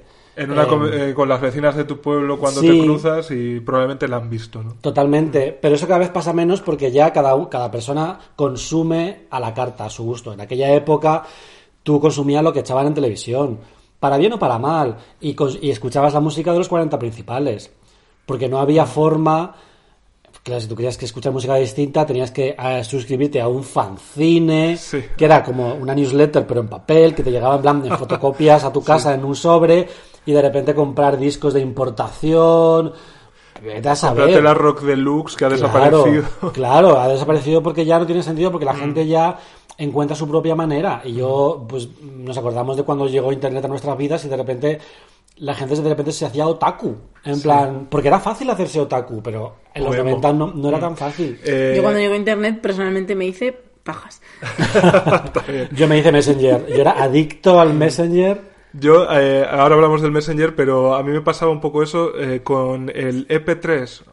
¿Os acordáis del EP3, que era el suplemento cultural del país de Ah, los sí. viernes? Eh, que era el antiguo Tentaciones, Sí. que luego volvió a ser durante un tiempo Tentaciones. Claro, a mí, yo vivía en, en un pueblo, eso ya no hace falta que lo cuente. Eh, entonces, realmente lo único que me llegaba de cosas que mínimamente me podían interesar o que eran de la- lo que yo detectaba que empezaba a ser mi gusto personal, era eso, ¿no? De repente yo recuerdo la portada de Anthony cuando era todavía Anthony Johnsons, Claro. ¿no? Eh, y eh, yo eh, fue más o menos cuando llegó Internet también a, a, a mi casa, que fue con 15 años. Entonces, de repente, yo tenía la herramienta, pero me seguía faltando la... em, La fuente. Sí, la cura- curaduría, ¿no? O sea, Sí. la gente que me dijera, pues mira, a lo mejor esto, esto, esto, esto, esto te, te puede gustar. O Rufus Wainwright, por ejemplo, te- recuerdo otra portada. Claro, en, en Internet también no, llegó a nuestras casas, pero tampoco sabíamos usarlo demasiado. Ni sabemos usarlo ahora. ¿eh? Yo tengo la Ya. teoría de que la estamos liando paradísima con Internet y que nos van a acabar regulando Internet y Yo va a bordear un poquito la censura. Como Pero China. bueno, eh, lo, que, lo que quería decir antes era eh, respecto a, Gran Hermano, como esa capacidad que tenemos nosotros para eh, aceptar. En plan, ese es el producto, acepto las reglas. Porque, claro, Gran Hermano, al final, el primer, la primera edición satisfacía un boyerismo pues que el ser humano tiene por naturaleza, de ver a gente lavándolo, lavando las bragas, lavando sus bragas, en momentos en los que creen no estar siendo observados. Y tú veías Gran Hermano y tú entrabas en el juego de creer que esa gente no sabía que la estaban grabando. De- entrabas en el juego de que, de que, de que esas personas estaban en su casa conviviendo y que tú estabas siendo un privilegiado al disfrutar de su intimidad. Con la Lo cual- seguridad de que no pueden pillarte. Claro, lo cual es absolutamente falso, pero de verdad tenemos una capacidad los seres humanos para hacer ese salto de fe Total. con el objetivo de disfrutar de un producto especi- A mí, yo especialmente eso si lo hago es... mucho en Tinder. ¿En qué sentido? Ese salto de fe, de pensar que todo, Que todo va- todo va- que todo todo va a va salir bien, bien. Y, que, y que no va a pasar nada. Sí, sí, porque luego al final tú ves un, incluso un reality tan eh, manipulado como la isla de las tentaciones, tú lo ves con amigos y tú vibras. hoy, hoy, hoy lo que le ha dicho. Tú y tú sabes creer. que solamente se lo está diciendo porque sabe que eso va a salir luego y le van a dar un deluxe. Pero entras al juego constantemente y es muy y es muy curioso. Y en el caso de Operación Triunfo, además, eh, aparte que tenía lo mejor de Gran Hermano y lo mejor de la vida y lo mejor de esa explosión de la industria musical que eh, llegó primero con Mecano y luego con más de Alejandro Sanz, que la gente, o sea, todos los discos de la época vendían más porque cuando la gente iba a comprar más de Alejandro Sanz y estaba agotado, se llevaban el de Amaral o el de La Oreja de Van Gogh o el de Mónica Naranjo. Todos los discos vendían más. Hubo una, un, hubo un- una- un apogeo de la industria musical española y Operación Triunfo también está vinculado a eso, pero sobre todo Operación Triunfo, tú fueron muy listos a la hora de transmitir esa idea de los valores para justificar su existencia de un reality show en la televisión Sí, pública. sí, Eh, currárselo un montón, El talento. el, el talento, trabajar, la disciplina, la academia, el concepto de academia, una un sistema de oposiciones, al fin y al cabo. Que claro, Mireia, cuando la echaron, no, cuando la nominaron, decía, pero no lo entiendo, se me lo he currado un montón. Porque claro, a ella le habían inculcado Que había que trabajar. que si te lo currabas, ibas a ganar. Era así de fácil. Y eso es exactamente la mentalidad de la España va bien, de la España de José María Aznar, porque yo recuerdo, yo soy un poquito mayor que vosotros, no sé si vosotros os pillaron eh, las, eh, las academias de ofimática. Bueno. A finales En de mi los pueblo- 90, en mi pueblo no pero- había. a finales de los 90 empezaron a abrir eh, academias de ofimática porque como la gente empezó a darse cuenta de que tenías que saber manejar ordenadores para vivir, de repente a todos nos apuntaron a academias de inglés, de ofimática, se pasó de moda la gimnasia rítmica y el judo y llegaron cosas como conceptos como las salidas. Tus padres querían que estudiases derecho, AD, eh, cosas con salidas, informática. De repente tú decías que querías estudiar filosofía y la gente te, te decía, no, no, no, no, no, no, no, busca una con salidas. Eh, esa, esa obsesión de España por la prosperidad, que yo vinculo en un capítulo en el que hablo del pop de la época con la simplificación de las letras de las canciones pop, porque tú, y esto yo sé que es una, es una simplificación también, porque tú di- dices, eh, tú escuchas las letras de Mecano, La Unión, Alaska, eh, Radio Futura, me voy más atrás, Mocedades, Víctor Manuel, Ana Belén, eh, Masiel, escuchas Cecilia. esas letras, Cecilia, por supuesto, y alucinas. Sí. ¿Y de qué, de qué tratan las letras del canto del loco y de la roja de Van Gogh? No tratan de nada. De unas que- zapatillas. No, y No de tratan de nada. Son el mínimo común denominador. Que yo tengo la teoría que es una influencia de la música popular latinoamericana, que es en plan que siempre hablan de amor, porque todo el mundo... los- todas las canciones de la oreja de Van Gogh tratan sobre Amaya que está esperando al novio que no sabe dónde está. Son genéricas. Y claro, la gente dice, "Mm, ¿qué más da lo que piensen si estoy loca? Es cosa mía. Sin ti niña mala, sin ti niña triste que abraza su almohada. Es que es mi historia. No cariño, es que es el mínimo común denominador del amor. Me abrazaría al diablo sin dudar. Exacto, es que todas nos, nos abrazaremos al diablo sin dudar en algún momento de nuestras vidas. Lo hemos hecho muchas veces. Y tú no te, ni te- no te identificas con Dama Dama de Cecilia o con Hijo de la Luna de Mecano. O con... Pues son narraciones. Claro, son, Son cuentos, son relatos son cuentos. que están eh, que, que tú eres un espectador, pero de repente España se vino muy arriba y, que, y quería ser como muy protagonista. Entonces, todo está relacionado en realidad, porque de repente es como tienes en, en la tele a gente normal. Porque claro, en televisión española, en los 80 y los 70, todo lo que salían eran Antonio Gala, eh, Terence Simons. en las manos, eh, con las manos en la masa iban verdaderas eminencias, eran filósofos, arquitectos, a hablar sobre, sobre su, su negociado, sobre lo que Mientras ellos cocinaban. sabían mientras cocinaban. Marujita Díaz, Sara el de Sara Montiel es tan maravilloso. ya. Y sin embargo, en, de repente, en los 90 empezó a llevarse más el anónimo. Mm. De repente la televisión se llenó de gente que no tenía nada de contar, pero que tenía. Y gracias pues, a todo eso llegó el diario de Patricia. Bueno, Hombre. es que era la... Otro... Es la misma época, es un poquito Sí. posterior, pero es una consecuencia. ¿Y qué pasa? Que tienes anónimos en televisión protagonizando las historias. Eh, Hay una, hay una épica de, de lo cotidiano. Que de hecho yo recuerdo cuando en Sabor a ti comentaron lo eh, el antes y el antes y el después que suponía que María José Galera saliese en la portada de Lola. Que una revista como Hola, que siempre sacaba mm, Aristocracia. aristocracia o artistas, que también te digo que la aristocracia ha hecho lo mismo en la vida que María José Galera y con mucha menos gracia. claro, que la Era- aristocracia- Es real. Eh, ¿Cómo era la canción de María José Galera? Dime la verdad, Dime la verdad, dime la verdad. Que como, como decía Boris, muy era muy Lolita, era muy hit de Lolita. Pero lo que ocurre, que, que- que ta- que tampoco quiero decir es que en los 80 todo es maravilloso. En los 80 estábamos venerando a unos pijazos que eran gente súper poco interesante, que menos mal que los perdimos de vista también, que en el Lola siguen saliendo, pero bueno.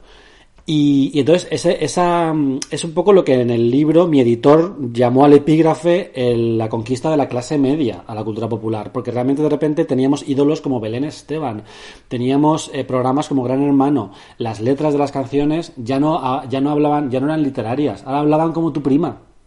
Vaya Maya Montero podría ser tu prima, es que cuando nos ponemos los vídeos de música Ojalá así, fuera, porque es una reina. eh, bueno, está un poquito fuera de control. Bueno, es Gracias que- por los ánimos, pero no los No lo necesito. necesito. Eh, eh, estamos viviendo, 2020 nos ha dejado cosas nefastas, pero cosas también muy maravilla, entre ellas el nuevo pick de Amaya Montero, que vuelve a estar buena, entonces no necesita nuestros ánimos. Claro. Y está desatada. vuelve a, ser, a estar buena, con lo cual puede ser muy antipática. Y ella, iba, ella ¿cómo iba vestida? Llevaba la una coleta Un alta, sí. una camiseta básica de Zara Trafa y unos pantalones de tela de campana. Mm. No había esa, sensación de que los artistas eran otra cosa y se vestían de una Sí. forma. Entonces yo creo que esa, esa, digamos, ese asalto o esa conquista de la clase media a la cultura popular fue en todos los flancos. E Incluso diría de. Creo que tú en el libro lo llamas el extrarradio. Eh, Sí. Porque Belén Esteban yo no lo llamaría clase media.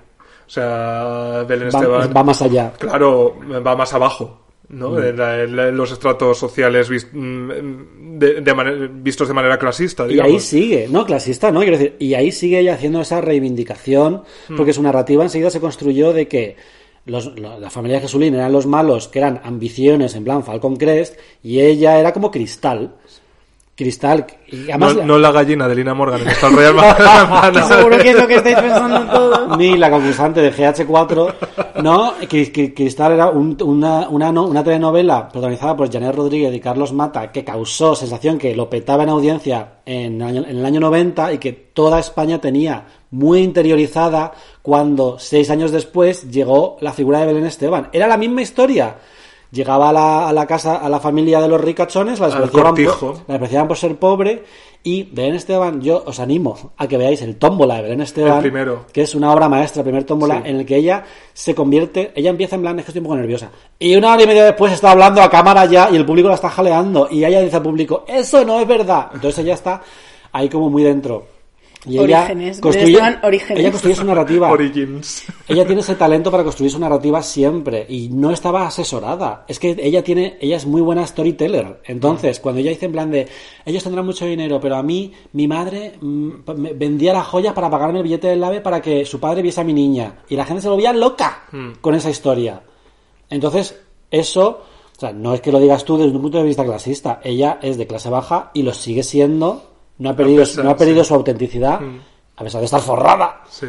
Y sigue veraneando en Benidorm. Es que es maravilloso. Sí, eso es que hay una cierta, incluso una cierta venganza hacia eh, la alta cultura, ¿no? O sea, eh, todos estos movimientos eh, de menor, con mayor o menor suerte, digamos, eh, al final han venido a demostrar eh, que la, la- generar el discurso cultural o artístico en España ha dejado de ser una cosa que solo podían hacer, eh, por poner ejemplos que han salido aquí, el hijo de Luis García Berlanga con el hijo del dentista del rey y la hija de un eh, emigrado republicano español riquísimo joyero, que eran Alaska y Dinarama, Claro. o eh, los hermanos Cano, que también eran de mucha pasta, y Una Surquijo. o- eh, claro, porque eran las personas que con 15 años habían ido a Londres, se habían comprado los discos que se tenían que comprar, se habían co- comprado la guitarra eléctrica y mientras, pues, los que se compraron la guitarra eléctrica a y aprendieron a tocarla con el CCC, con el curso de canción moderna, que ese anuncio lo tengo guardado, eh, en realidad también eh, hubo, hay un movimiento paralelo que quizá a nosotros nos interesa menos, pero que es el de el del rock más duro español en ese momento que era obrero, pues barricadas, leños y, demás. Eh, pero es la conquista de los 40 principales, de los primeros puestos, fue esa, ¿no? Fue la de mm, si tenemos dinero que no se nos note.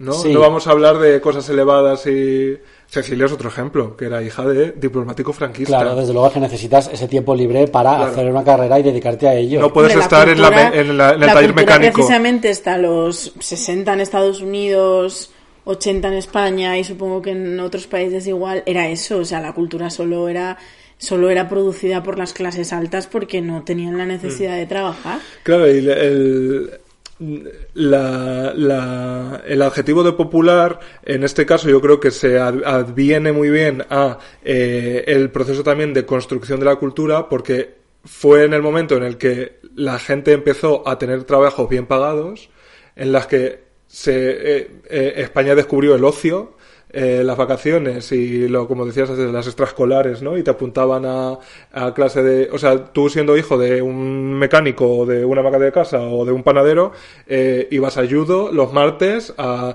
em, flauta travesera los miércoles a Claro. natación los jueves y los viernes a- al campamento Krusty ¿no? O sea que eh, en realidad nosotros también eh, hemos y luego ya con internet eh, ni qué decir tiene, o sea, literalmente internet con internet puedes aprender a hacer todo lo que quieras hacer, incluidos cócteles molotov, pero incluidos también eh, aprender cualquier instrumento. incluido cosas que no quieres aprender y de repente la acabas aprendiendo en internet. Pero esa, esa generación de clase media que apuntó a sus hijos al conservatorio, de ahí salen los grupos que nosotros escuchábamos Sí. de adolescentes y para mí la quinta esencia de aquella, de aquella época es Estopa. Que literalmente, o sea, te- Estopa tenía una narrativa. ¿Qué pasa? Que en España no tenemos un New York Times que te analice esa narrativa, pero todos la percibíamos. ¿Por qué se hablaba tanto de la maqueta de Estopa? Que teníamos grabada la cinta de la maqueta de Era, una- Estopa. era una cosa casi mítica, la Claro, maqueta, sí. la maqueta de Estopa, porque eso te contaba su historia. Eso te dejaba claro que no era gente que tuviese unos contactos en la discográfica, que era gente que había empezado grabando una cinta de casete en su casa con las canciones que habían conseguido acabar colocando y que acaba- ac- acabaron petándolo. Eran charnegos y orgullosos de ser charnegos. Eran charnegos el, el, despectivo con el que en aquella época, no sé si ahora, se, se, se refería a los catalanes que eran hijos de inmigrantes. En este caso eran Sobre todo hijos de- andaluces, extremeños. Andaluces extremeños, Mm. sí. Esos eran charnegos orgullosos y ellos tenían un lenguaje de la calle que Mecano nunca tuvo, ni Mm. nunca tuvo ningún interés en ese, es- son productos distintos. Sí, no tenían por qué tenerlo, pero- Pero Estopa tenía esta cosa macarra de molar muchísimo, que estaba, ellos siempre contaban el chiste de que cuál es la diferencia entre la loja de Van Gogh y Estopa. Que en el concierto de Van Gogh la gente está con el mechero para arriba y en el de Estopa la gente está con el mechero quemando una piedra de hachís. y, era, y eso era exactamente lo que tenías que saber de Estopa. ¿Qué pasa? Que en aquel momento no se hablaba de la cultura pop en los términos en los que a lo mejor ahora hablan webs como Genesis Pop, Hot Down, incluso medios generalistas como El País o El Mundo que se están ya Icon se hace mucho a- ascribiendo mucho a esa forma de ver la cultura popular. En aquella época no había un, un Javier Marías o, o un... em, Un umbral. Claro, que de repente te hiciese un, un reportaje sobre Estopa Mm. y dijese, ¿de dónde están estos chavales? ¿Sabes? Pues no se hacía. Un poco la, el País de las Tentaciones era un poco eso, Sí. pero claro, al final no... Sí, yo creo que hemos, hemos vivido completamente un, un proceso de mm, madurez respecto a esto, ¿no? O sea, vi- vivimos la eclosión, pues eso, de unos estopa y luego hemos vivido para ver cómo, pues, mm, no sé si literal o figuradamente, o Camela, por poner un ejemplo que sí es, pues tocan en el Palacio de los Deportes, ¿no? O sea, has vivido, eh, hemos vivido como aquello que nosotros ya seleccionamos que era lo que nos gustaba porque nos apelaba de una manera horizontal, Sí. que yo creo que eso sí cambió, eh, o sea, sí es un, es un, eh, un- una historia que se puede trazar en la cultura pop española, ¿no? Como eh, las cosas las recibíamos desde arriba, pasamos a recibirlas desde nuestro propio estra- estrato social y como hemos vivido lo suficiente eh, hasta que Miss Corona decida lo contrario eh, para, para ver a esos ídolos que nosotros generamos, en realidad reemplazando a los anteriores, probablemente no sé si queda ya de- cambiado la cosa o si simplemente nosotros nos hemos convertido en gente que tiene el dinero como para comprarse la edición deluxe de estopa de las navidades Ya. eh, y ya el recuerdo de la maqueta pues eh, a- a- es ya una, una historia casi Bueno, pues, ahora el equivalente, mítica. el equivalente de la maqueta sería empezar, pues en su día en MySpace, en SoundCloud O sí, eh, subiendo vídeos en YouTube, o subiendo stories, o TikTok, o Twitch o lo que coño Bueno, suban pues ahora. ahora que en España se está poniendo, bueno, se está poniendo de moda, ya está de moda el trap. Hay muchos traperos que han empezado, que tienen esa ya narrativa. está, yo creo que hasta declinando. De, de haber empezado en YouTube, el típico que se hizo famoso por el Mm. Sí, YouTube. y de no hecho, qué, y que se eh, ponen a los que se han hecho famosos por el Spotify. En un, en un artículo con el que conté contigo, para el que conté contigo, eh, decíamos algo sobre las chonis, que es, o la estética choni, que entronca directamente con la cultura popular en España, eh, como incluso alguien como Bad Gyal, que literal, eh, literalmente es eh, Multimillonaria. multimillonaria de familia, hija de niña bien y tal, ha tenido que o sea, no ha- probablemente no se ha sentido obligada, pero ella misma ha, Se sí, ha percibido que ella, su persona artística, tiene que hablar como habla Belén Esteban. Sí. Aunque probablemente ella no habla así en su vida diaria. O no en su casa, ¿no? no Es no- un poco el- lo que en, en los 90, cuando llegó Eminem, se llamaba el, el Wigger, el- que es una, es una mezcla entre white y... bueno, se The- puede, se the decir, ¿no? The N-word. No vaya a ser que nos escuche algún americano y Sí. se ponga y sea sensible. Histérico, sí. De cómo de repente Nick Carter y Justin Timberlake eh, hablaban como, como chicos negros. En plan, porque el, y, digamos, de, y de actitud. y Sí, de- sí, la ropa y todo. El, de hecho, la boy band Backstreet Boys and Sync es una apropiación cultural, o New Kids on the Block antes, es una apropiación cultural de New Edition y de todas las Boys to Men, de todos los eh, boy bands de los 80 y era una tradición negra, igual cuando Britney empezó a colaborar con raperos y hacer música negra y música funky. O Josh Michael empezó a hacer música funky, que es como, eh, tíos, sí. Y claro, se convierte en algo mucho más mainstream.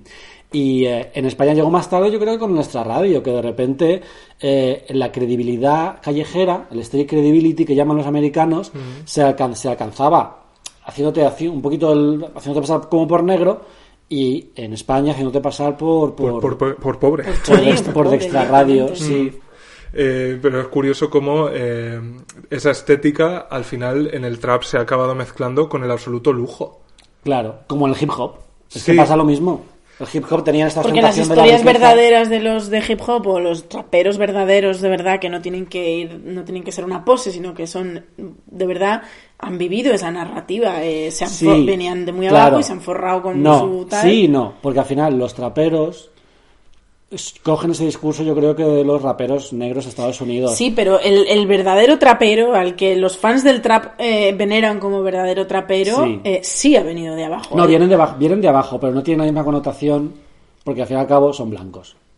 Claro, pero es que el trap ya, aunque sí en su origen también tiene algo que ver con los negros, pero no tiene tanto que ver con la raza, sino con las, eh, vamos a llamarlo, costumbres. El trap nace de la droga y de todo el negocio que hay alrededor de la droga. Da Sí. la casualidad de que en Estados Unidos mucha parte de la droga está muy relacionada con ser negro. Pero en, en España, donde también ha habido su pequeño movimiento de trap, que los verdaderos traperos no han llegado tanto, tanto, tanto como en Estados Unidos, eh, sí que tenían que ver con la droga. Por eso el trap nace sobre todo en Valencia, en Alicante, en Granada, porque es los sitios donde... Claro. don- donde, donde, Y ahí como la, o sea, como la, la narrativa de que tú vas con tu Porsche y tus cadenas de oro macizos, pero al mismo barrio de siempre, a vivir en la misma casa esa de es la siempre. narrativa de Omar Montes.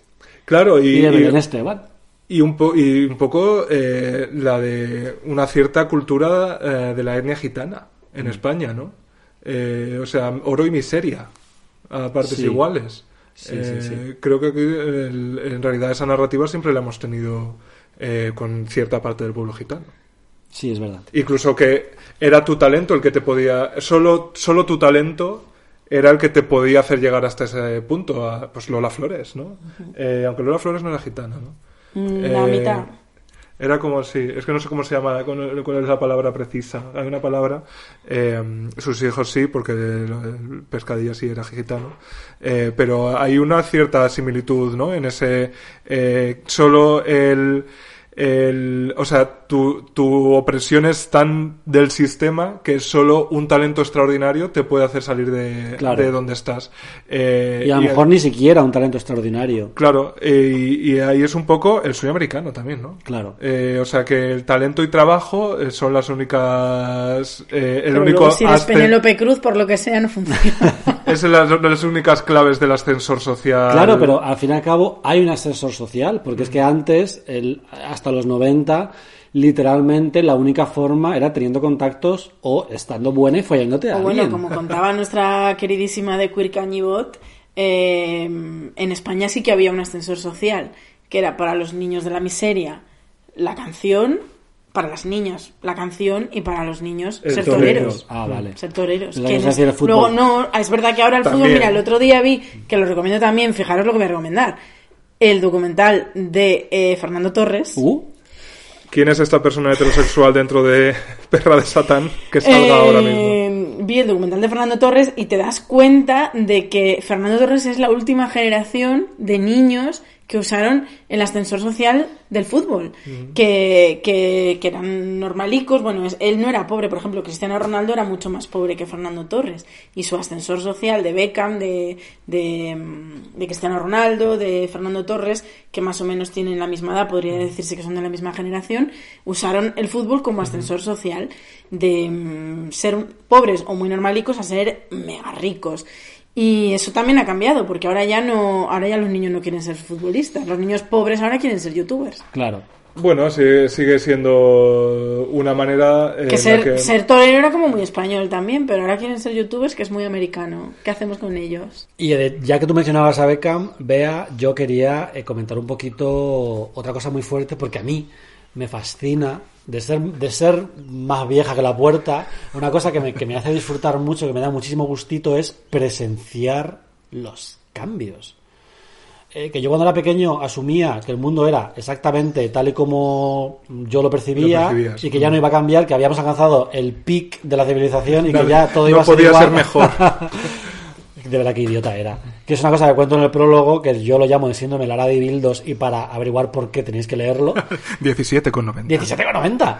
Es que vamos Te a ver. sale, ahí, eh, te sale la anécdota a 5 céntimos, porque hay tantas. Claro, y Además, de verdad, porque es gordito. Como yo. imag- imaginad todas las historias que podéis contar apropiándooslas. En Y lo de, bien pues, que quedas. ¿Sabíais que la leyenda verdad. de Ricky Martin la mermelada salió de no sé qué, bla, bla, bla?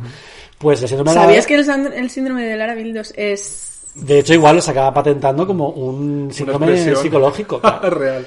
Eh, y claro, de repente presenciar cambios de paradigma culturales en directo, a mí es una cosa que me fascina hasta el punto de que a veces yo creo que nos pasamos de buscarlos. Nos pasamos buscándolos en plan de... eh, eh, eh, Stranger Things ah, de Umbrella Academy cambia el paradigma de la, del género. No, a ver, na- no- el paradigma no se cambia, no te das cuenta que se está cambiando en el momento, te das cuenta cuando pasa el tiempo, que es lo que yo quería hacer con este libro. Queremos ver todo el rato las mejores series de la historia, las mejores Sí, películas, las sí, mejores... exacto. Y de repente una, un- un- todo tiene que ser hitos. Y no todos van a ser hitos. Sí es verdad que el Me Too, por ejemplo, lo vivimos en directo. em, y, y yo recuerdo perfectamente, pero perfectamente, cuando llegó David Beckham a jugar al Real Madrid y de repente mis amigos del instituto empezaron a eh, peinarse. De repente, de repente, yo os juro, por, os juro por mi vida que en el instituto llevábamos, íbamos todos en chándal y de repente tú ya salías de fiesta y estaba la americana de terciopelo, las mechitas, El pendientito de diamante falso. todo lo de, hombre, pendiente de diamante. Yo trabajaba en un Zara y a mí me obligaban a quitarme el pendiente en la ceja, porque yo era ese choni de Alcorcón. Me obligaban a quitármelo y sin embargo los pendientes en diamante, de diamante en el lóbulo se los podían quedar puestos. Porque era cool, era chic. De repente, en una estética que hasta hace 15 minutos se habría determinado como, como un pedazo de maricón de playa, de repente los heterosexuales abrazaron esa estética, se llamó metrosexual, Sí. y como Beckham era futbolista y se había ligado a una Spice Girl, su virilidad estaba completamente fuera de toda, toda duda. Y esa mm, mercantilización de la estética masculina, de la cosmética, de repente Jude Law haciendo aquellos anuncios con los fulares, de repente el hombre que se gastaba dinero en cremas, en ropa, en licor, el dandy, ¿no? Y llegó Em, aquello que más odio, el hombre que se depila integralmente. Uh, qué asco. Pero que siga habiendo los Hombre, lo sobacos. No, por favor, los sobacos, dejadlo por lo menos que huela un poquito. En fin. Bueno, o sea, igual es una cosa, igual es una cosa mía. Yo estoy, no, no, no, yo estoy totalmente contigo, Sí. vamos. Eh, normalmente a la- lo- las personas que nos sentimos atraídas por el género masculino nos gusta el pelo en el sobaco. Nos gusta, pero el sobaco y un, y un cierto nivel de olor a cuerpo, a, A ser piel. humano. bueno, hay mucha niña pija también. Y, em, Sí. y mis, mis compañeros del instituto empezaron a depilarse las piernas, de repente a mirar su estética. Y Mm. fue un poco la cosificación sexual del hombre, que en vez de dejar de cosificar a la mujer, eh, lo que hicieron fue para conseguir la igualdad, Mm. Cosificar al hombre. que evidentemente las connotaciones son distintas porque... mm, La mirada es otra. Claro, y la cosificación de la mujer luego contribuye a la cultura de la violación, que no ocurre cuando Beckham sale en calzoncillos, porque él está en control de ese anuncio, a pesar de que es una ofrecida, como cualquier otro. Pero él está en control de su, de su sexualidad, no está, no está sometido a una No mirada. está ahí para que te lo ligas, está para Claro. seducirte él. Eso es, gracias, Enrique. Entonces. Es que a mí, tan a mí brillante, me ¿no? fascina, me fascina haber presenciado en primera persona, en directo, en tiempo real, ese- esa transformación de la masculinidad. Y, mm, y es el primer capítulo del libro y me, y me parece que, que es algo muy, muy interesante y con muchísimas ramificaciones. Eh, y que luego no sé si eh, qué ha quedado de eso, ¿no? Eh, Pues todavía queda, todavía queda. Ya, pues, Hombre, los de mujeres y hombres y viceversa, sí, tenéis razón, la verdad. Mm. Eh, son muy hijos del metro. ¿Os acordáis de eh, los mm, tres mm, episodios que duró Comando G? hombre, Queer Eye, la adaptación El española de Queer Eye. sí. Eh, yo tenía, pues tendría 14 o 15 años en ese momento y yo recuerdo casi tomar apuntes de, de ese programa eh, al- en el que me separaba, igual que me pasa con Queer Eye, el poder económico, porque todo lo que único que hacían era gastarse dinero. Claro. Eh, pero de repente yo sí entendí que eh, ser un hombre adulto en ese momento parecía mm, pasar por hacer todas esas cosas. Eh, y por ir vestido de, de determinada manera, cuidar no sé qué historias, eh, y en el momento en el que estás calentando para ser adulto, ¿no? que es de adolescente, eh, me parecía, eh, yo creo que coincidió también con Cambio Radical de Teresa Viejo, que era ya el extremo ¿no? de las operaciones de estética. Joder, yo recuerdo uno que era un labrador de pueblo al que le plantaron pelo, le arreglaron los dientes, en lo que le crecía el pelo, porque eso tarda unos meses o un año, eh, le compraron un bisoñé y le preguntaban, ¿pero te lo llevas para ir al campo? Y decía, pues, pues, pues no, me voy a poner para ir al campo. Eh, pero sí, de repente eh, la, la juventud perpetua y el atractivo perpetuo eh, se convirtieron en una cosa completamente imprescindible para ser un ser humano de valor. Mm. Y sobre todo, la estética. Joder, de verdad. Con un donete en la boca, Es- Esta es nuestra marca con de la una casa, simpática rosquilla, perdón. No, están muy ricas. Nuestros Sí. oyentes están acostumbrados Más a, que- a la SMR. Que sepáis que tienen dos tipos: Hombre. Clásicos y rayados. Sí, Y. porque no hay que elegir. Se ¿Por puede qué de le- todo. por qué elegir? Somos bisexuales y que a Donete se refiere. aquella idea de que Beckham, que era un poco el equivalente a las, la Cindy Crawford, Claudia Schiffer de la época, ¿no? Un- una estética va- vacía de contenido, en el que la estética lo era todo. Porque, de verdad, David Beckham es una de las personas más famosas del mundo y nadie sabe nada de su carácter. Nadie sabe si es un tío gracioso, si es listo, si es tonto. Sabemos que es guapo. Sabemos que es buena gente, se sobreentiende que es buena gente, pero nadie sabe nada de David Beckham. Como si sabes de Cristiano Ronaldo, de Fernando Torres, de Fernando Alonso, Nadal, tú sabes cómo son. Pero Beckham era una aspiración ideal, o sea, un, un lienzo en blanco en el que tú podías proyectarte y si te ponía la americana como él y el pendientito y te ibas... Que, se- que Beckham intentó poner de moda los pareos masculinos. Que es una cosa que no tiene ningún sentido porque, porque un pareo es una cosa que las mujeres se ponen, pues una cuestión estética, ¿no? Una cuestión pues si tienes frío, para que no se quemen las piernas. Yo no sé para qué os ponéis pareos. Pues por, por pudor, yo creo. ¿Por las caderas? El- no, yo creo que el pareo está muy ligado a que A no ir la en mujer bragas. no tiene que ir en bragas todo el rato. Sí. Y también por pudor, porque también como eh, el tipo bikini, ¿no? El cuerpo de bikini este que tanto criticamos las gordas, de si tienes un cuerpo y tienes un bikini, ya tienes un cuerpo de bikini. Uh, no, cariño.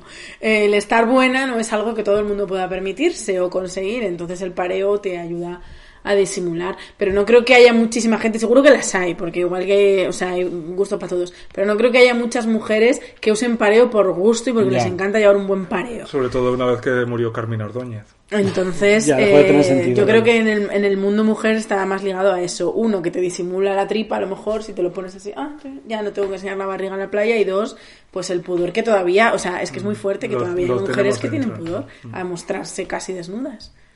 Esa es la realidad del mundo en el que vivimos. Eh, antes de terminar, yo me resisto a eh, no dedicarle un tiempo a una palabra que ha aparecido hace tiempo y que está mandándonos zumbidos de- desde entonces. Qué horror los tumbidos, de verdad. Sí, que era el Messenger, que lo cambió absolutamente todo en Todo. nuestras vidas. Todo. Todavía no somos conscientes de cuánto. El Me encantaría tener relación con alguien que conociera por Messenger. Por Fotolog sí que tengo relación con gente que conocí en Fotolog. Yo foros. Messenger ya no. Tengo muy buenos amigos que conocí en foros de cine. Mm. Eh, yo recuerdo perfectamente cuando me pusieron internet en mi casa, evidentemente, eh, justo después de buscar porno de maricones, que yo todavía si me concentro veo ese primer vídeo con dos megapíxeles que se me bajó en media hora en el Windows Media Player que ponía buffering, buffering y como un señor le comía el rabo a otro señor y yo exploté porque no sabía que eso existía y que yo iba a poder verlo y luego hacerlo afortunadamente Muchos O sea, años después. muchos muchos muchos años después Eh, pero bueno inmediatamente después de, de, de ese vídeo de rabos eh, me conecté al Messenger Eh, y eh, tener las comunicaciones abiertas, casi como una sofisticada y tecnológica versión de do- los dos danones atados con un hilo. Total. Y un poco el teléfono escacharrado Sí. Y también. el walkie-talkie, Eh, en los 90 también tuve un walkie-talkie para hablar Porque mi era rica, guapa. Nosotros teníamos los talones. Ya os lo estoy diciendo, no me Y, queréis creer. eh, o sea, las noches en blanco hablando Uf. por el Messenger. Yo cuando escuchaba a mi padre levantarse a trabajar y yo eh, como una rata en, el- en el- en mi Pentium 2 chateando. Eh, o sea, esas conversaciones absolutamente trascendentes que tiene uno Mm. con 15 años, ¿no? Con. eh, Bueno, conversaciones trascendentes y zorrerío, porque yo... Yo no defiendo derivé-. Yo sí, yo Porque sí. eras hetero. Y cuando se empezaba a poder poner cam, que hubo un momento en Messenger que podías Sí, ya sí, sí, retransmitir con cam, no, no vio rabos. Bueno, si lo mío no viene de ahora, Garo. Ella nunca decepciona, pionera. real. Hay una, hay una, hay una mm, idea en ese capítulo del Messenger que, como dije antes, está contado en primera persona que voy a decir aquí públicamente que le robé a Enrique. Ha- Menos mal que se hace justicia y eso que yo no era consciente. No, que te lo dije, ¿eh? En, ¿Ah, en sí? la, terra- la terraza Ah, pues de no me acuerdo. Sí, te lo, te lo dije porque me pareció, en plan, consider that stolen, como le dijo eh, RuPaul a, Y se convirtió a Willam. en- No, porque, me, porque vi, vi muy claro eh, esa, esa transformación que es, y, y lo voy a, y lo voy a contar a través de una historia, que por esto, yo solo por esta historia lo quería contar en primera persona. Em, porque hubo un momento en el que eh, alguien se metió en mi cuenta de Messenger. Y eh, me lo merecía absolutamente porque mi contraseña era Juan Luis. que es literalmente mi nombre com- completo. Y era el nombre por el que me llamaba la gente en aquella época hasta que me, me cambié de nombre artístico y me puse Juan a secas, en plan Cher. Y... em, Just Juan. Sí, no, en realidad. Lo de, Simply Juan. lo de Juan fue porque cuando me fui de Erasmus, eh, los, los ingleses no entendían el concepto Juan Luis. Entonces dije, mira, simplifiqué. Juan. Juan. Y luego al, volví, al volver dije, me voy a reinventar.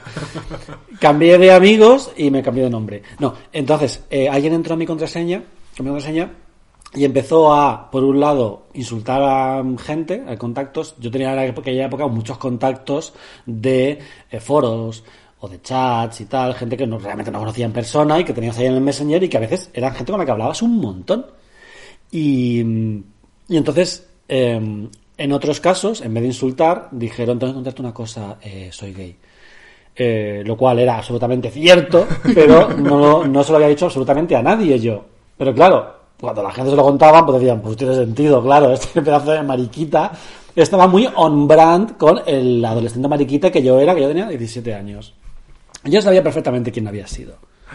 Lo sabía perfectamente porque mis amigas del instituto tenían un grupo de amigos del con los que se enrolla el típico grupo que es de Chicos y chicos chicas, y sí. de repente como parejitas que se van formando tal y como que vivíamos todos en el botellón y yo era del grupo de las chicas entonces yo no tenía mucha relación con ellos porque pues no les caía bien y yo les oía en los botellones como hablaban de, de hackear bueno de meterse en cuentas de gente y de liarla yo sabía que habían sido ellos. Cuando me pasó a mí dije, han sido ellos.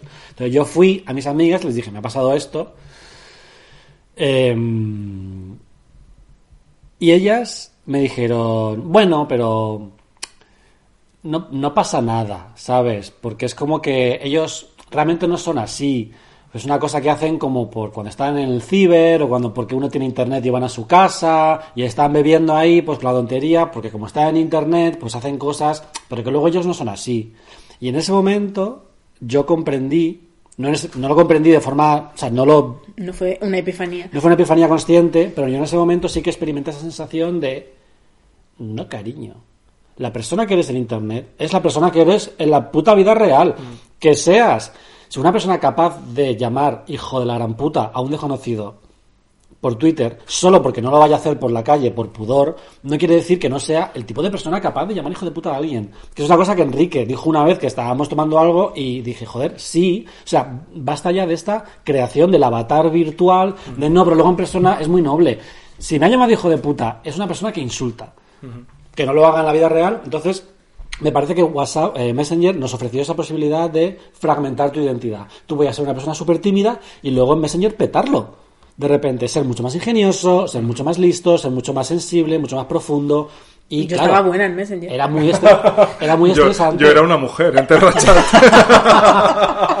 Tú te creabas la posibilidad de crearte un avatar virtual literalmente y ser quien tú quisieras ser, una versión mejorada de ti misma, tú misma pero mejor, Otra persona otra persona completamente. completamente distinta inventada, nos ha vuelto completamente locas. Porque claro, tú estabas todo el día en el instituto intentando molar y luego llegabas a casa y seguías otras siete horas intentando molar en el Messenger y era súper estresante y esa ansiedad... Mm, Eso es una manera de experimentarlo, pero en mi caso, por ejemplo, era distinta porque yo nunca intenté molar. Ah, eh, ¿Sabes? Era como. En realidad, a mí lo que me sirvió fue para.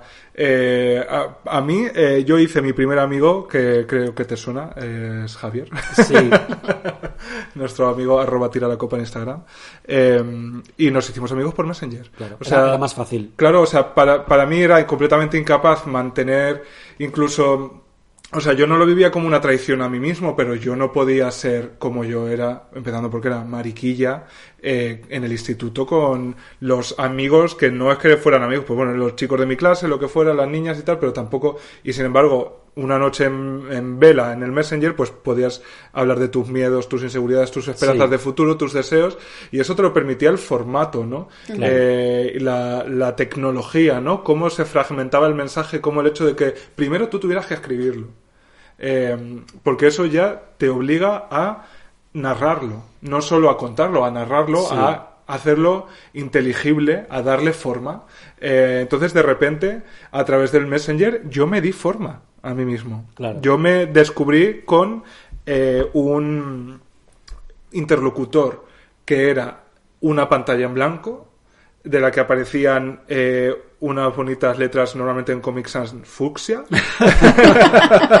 Eh, y eh, ahí eso sí fue un lienzo en el que nosotros nos, nos construimos. Yo, O sea, yo opino como tú, a mí me pasó exactamente igual. Yo era una persona que aunque sí que tenías, yo sí, o sea, nunca he sido una persona que me haya sentido sola en ningún momento de mi vida, pero sí que sentía que con mis amigas, vamos a llamarlas reales, es decir, las amigas del, del que, podía- cole, que podías tocar. eh, yo a veces me tenía que frenar, no decir algunas... No era yo misma y, y los chats como el IRC, el Terra o Messenger sí que me, me permitieron ser yo misma y mostrar mi Es personalidad. como si no hubiera consecuencias. Tal, n- No que no hubiera consecuencias, es que no... eh, no tenías que aparentar. A mí Había- era la tranquilidad no de había no tener, presión. cla- efectivamente, y que podías hablar con cualquiera, y era un poco lo que tú decías antes. eh, yo quiero creer, O sea, ju- eh, eh, hacíamos ese salto de fe Sí. de decir, no, es que la persona que está al otro lado, no quiero creer que es un gordo friki de 32 años que está aquí hablando con una niña de 15, que probablemente alguno lo fuera, porque luego cuando les vi la polla por cama, esa polla no tenía 17 años. Pero bueno, apoya con canas. tú querías creer y entrabas en el juego de que Y- aquí éramos nosotros mismos de verdad, y a ese- mí me sirvió muchísimo Y en para esa conversación, en, en, en, el, en la fantasía de esa conversación y en las consecuencias que tenía para ti, era completamente real. Totalmente. Y yo que empecé, mira, eh, yo empecé, yo sí que hice amigos, eh, aunque luego con los años los he perdido, hice amigos de internet y para mí eran mucho más amigos de internet que mis, mis amigos físicos en algunos aspectos. Sí. O sea, con los amigos de internet nunca sales de fiesta, nunca tienes el, el chiste interno, el no sé qué, que si tienes con tus amigas de salir, pero mis, yo consideré a aquellos amigos y me acuerdo de algunas personas todavía que para mí fueron fundamentales y un apoyo fundamental también. Yo tuve cibernovios también, o sea, eh, y los y por supuesto que, que los sentía reales y a pesar de que te decían tus padres que había ese mood también de no, cuidado con internet, cuidado con decirle nada a los extraños, cuidado no sé qué. Yo no sé si por rebeldía de qué van a saber mis padres o porque realmente me sentía cómoda, yo en internet me abrí totalmente y, Y lo- para mí fue beneficioso, sinceramente. Y a través de Fotolog y Messenger, al menos nuestra generación, eh, luego aprendimos a gestionar el mundo en el que vivimos. Porque em, las redes sociales, en general todo Internet, ¿no? Eh, todo, todo ese... em, todo lo, que hemos depositado en lo virtual, que al final ya es absolutamente nuestra vida, pues nuestros recuerdos están ahí, nuestro trabajo está ahí, nuestro trabajo, el de ninguno de las tres, existiría si no fuera por Internet y, está hecho por y para ver- verse en Internet. Em, al final ya nuestra vida está volcada como si hubiera, nos hubiera puesto en un pendrive de 512, en un MP3, donde escuchamos las canciones bajadas del emule. Nuestra asistencia ya es digital en... Joder, os estamos hablando a través de Internet. Hola, cariño. Entonces, eso lo aprendimos a través de esos años, el, que fue absolutamente ensayo-error y hubo muchísimos errores, claro, pero lo aprendimos eh, en esa etapa formativa en la que de repente tú entendías que podías ser el más pringado del instituto, pero a lo mejor en Fotolog eras una estrella. Claro. Eh, y aprendías que eh, la, la experiencia interna eh, ya no solo de, o sea, tu experiencia, tu estar en el mundo eh, ya no dependía solo de las cartas que te habían tocado. Ya no dependía solo de dónde, cómo, con quién vivías. O sea, eh, si tú eras una chica de Murcia, eh, de instituto, eh, pero tenías un ojo mm, para la moda increíble porque te empapabas de páginas y páginas y páginas y páginas de internet, pues puedes acabar siendo Sita Bellán. Totalmente. Em, y de hecho, eh, esa, esa, uno, otro de esos saltos que hemos sido capaces de dar como, como civilización es validar la realidad online como la realidad completa. Es decir, tú eh, sigues a alguien en Instagram y tú has, y si esa persona es muy activa en Instagram, tú asumes que estás viendo todo Toda su vida. lo que es esa persona, todo lo que hace y todo lo que quiere y todo lo que Que anhela. como estrella de Instagram que soy, os diré que es pesadísimo que la gente crea que te conozca. Creo que te es, conoce, creo que es claro. una de las sensaciones más incómodas a nivel social que tengo en mi vida. Sí, que es cuando te gente- encuentras con alguien que para ti es un completo desconocido y esa persona y te que trata como amigos. amigo. Mm. O sea, para mí es súper incómodo. Yo, queridos fans, eh, valoro muchísimo el cariño, pero es, es lo más raro que me Pero pasa en no la soy vida. vuestra amiga. No es muy raro, pero amiga. y yo, y yo creo, Solo vuestra folla amiga. yo creo que es raro porque, que es raro para ti en este caso, porque tú recuerdas el mundo antes de Internet. Por pocos recuerdos que ya te queden, lo recuerdas. Y a mí me pasa, yo mm, choco mucho con, con- con el presente en muchos sentidos en cuanto a que yo me siento más viejo de lo que realmente soy, porque a mí me educaron para un mundo analógico. Sí. A mí me educaron para que, como mucho, necesitas un ordenador para escribir relaciones e imprimirlas. Con el Pero Word no- Art le ponías el título Claro, para adelante. pero no para construir, como una herramienta. O sea, la tecnología en mi infancia y principio de adolescencia era una herramienta. Bueno, de repente, para mí, ahora perdona que te interrumpa, el ordenador para mis padres, y además tiene que ver un poco con lo que decías antes tu madre, el ordenador para mis padres era un entretenimiento. Claro. Entonces, que la niña trabaje en un ordenador, todavía hoy, con el teletrabajo, Sí. de que estamos viviendo en el 2020 y que yo estaba en mi casa con un ordenador trabajando, Clic, clic, clic, clic, clic. no es trabajo porque lo estás haciendo en el decían, eso no lo ordenador". puedes hacer luego que vamos a comer. Pues claro, entonces yo, a mí no me educaron para que eh, eh, la tecnología acabase siendo un lugar donde construir mi identidad, donde crecer como persona, donde relacionarme, donde em, proyectarme para cómo me vieran los demás. Y claro, eso es, a nivel psicológico es súper problemático porque em, Todas esas, esas historias distópicas de la gente con, que acaba confundiendo la realidad virtual con la realidad física, que acaba prefiriendo la realidad virtual, todo eso de Mat- Matrix, por ejemplo, es absolutamente verosímil. No sé si realista, pero sí verosímil en cuanto a que llega un momento que dices, ¿dónde empieza y dónde acaba? Mm. El Eh, destino que nos une, que nos separará. Eh, antes eh, creo que ha sido tú, Bea, la que has dicho algo con mis amigas de la vida real y me he acordado de algo que leí hace muchos años eh, en un artículo que en, en inglés para hablar de pues eso de la- del mundo no virtual para hacer esa distinción hay un acrónimo que es IRL es in real life no en plan pero este le conoces eh, solo de internet o lo conoces IRL no Claro. in real life entonces para no hacer esa distinción, yo leí, insisto, hace mm, no menos de 10 años, eh, que había todo un movimiento para sustituir eso por otro acrónimo que era AFK, que era Away from Keyboard. O sea, lejos del teclado. Eh, porque seguía siendo la vida real, que es una cosa eh, que yo, por cierto, tengo un artículo en mi Medium que se llama La vida real que habla de esto. eh, porque no deja de ser para nosotros es lo que tú dices, ya es, ya de- empezó a ser la vida real porque nos llegó Internet en, el, en la adolescencia, pero desde luego si algo nos distingue a los millennials, eh, a falta de una palabra o una definición mejor, es que somos la última generación que recuerda un, un mundo sin Internet y que, Y que ha vivido eso ese cambio. Dice cosas como, bueno, en Twitter es, un- es una hija de puta, pero luego en persona es muy, es muy simpática. Entonces, eh, pensando ahora en ese Away from Keyboard, claro, eso era en un momento en el que realmente había todavía muchas horas del día en, el que, en las que estábamos Claro. lejos del teclado. keyboard. Pero Ahora ya nada, hija, ni para cagar. ahora ya llevamos el keyboard y llevamos en nuestro bolsillo y muy pronto en el- nuestro cerebro eh, literalmente una ventana a, de Bill Gates. a toda la a todo el conocimiento que ha generado la humanidad a todas las ideas que se han Y tenido a todo al desconocimiento que Claro, sí. A todo, a todo, todo lo que se, lo que hemos generado como especie en la historia, a todo lo que hemos inventado como creadores de fantasías, todo, todo, todo, lo tenemos permanentemente en nuestro, a nuestro Sí. alcance y interfiriendo con esa, esa vida real eh, que, mm, mm, pues eso, con nuestra rutina, con nuestro...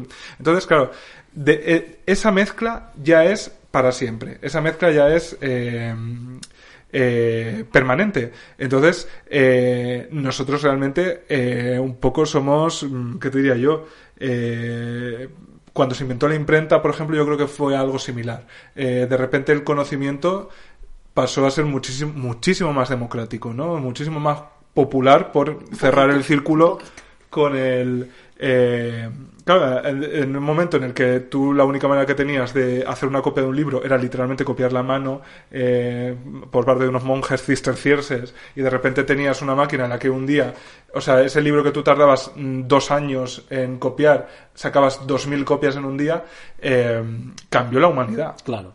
cambió la humanidad. Entonces nosotros estamos pendientes todavía yo creo que de ser conscientes de cómo a nosotros a nivel interno eso nos va a afectar. Yo creo que eh, hay algunas cuestiones eh, que, que ya se perciben porque ya ha pasado el tiempo suficiente y uno es cómo nos relacionamos con esa cultura popular que tú tratas en el libro. Que de repente eh, en una transición Lola Flores era, o sea, Lola Flores era lo más para nuestras abuelas o para nuestras madres, por ir más, más cerca en el tiempo, pero para nuestras hermanas mayores eran una cosa casposa de, De tal. la tele, ¿no? Claro, y para nosotros, eh, que, que, eh, llevamos en el bolsillo toda la historia de la humanidad, hemos aprendido a ver con eh, una cierta inocencia, o sea, pudiendo ver todo en el planeta, vemos con ojos nuevos, con una mirada nueva, lo que realmente pues nos ha llegado siempre, que son esas figuras y esa cultura popular. Entonces yo creo que ese, hemos hecho un viaje de ida y vuelta que nos ha llevado de nuevo y ha sido todo cuestión de la tecnología,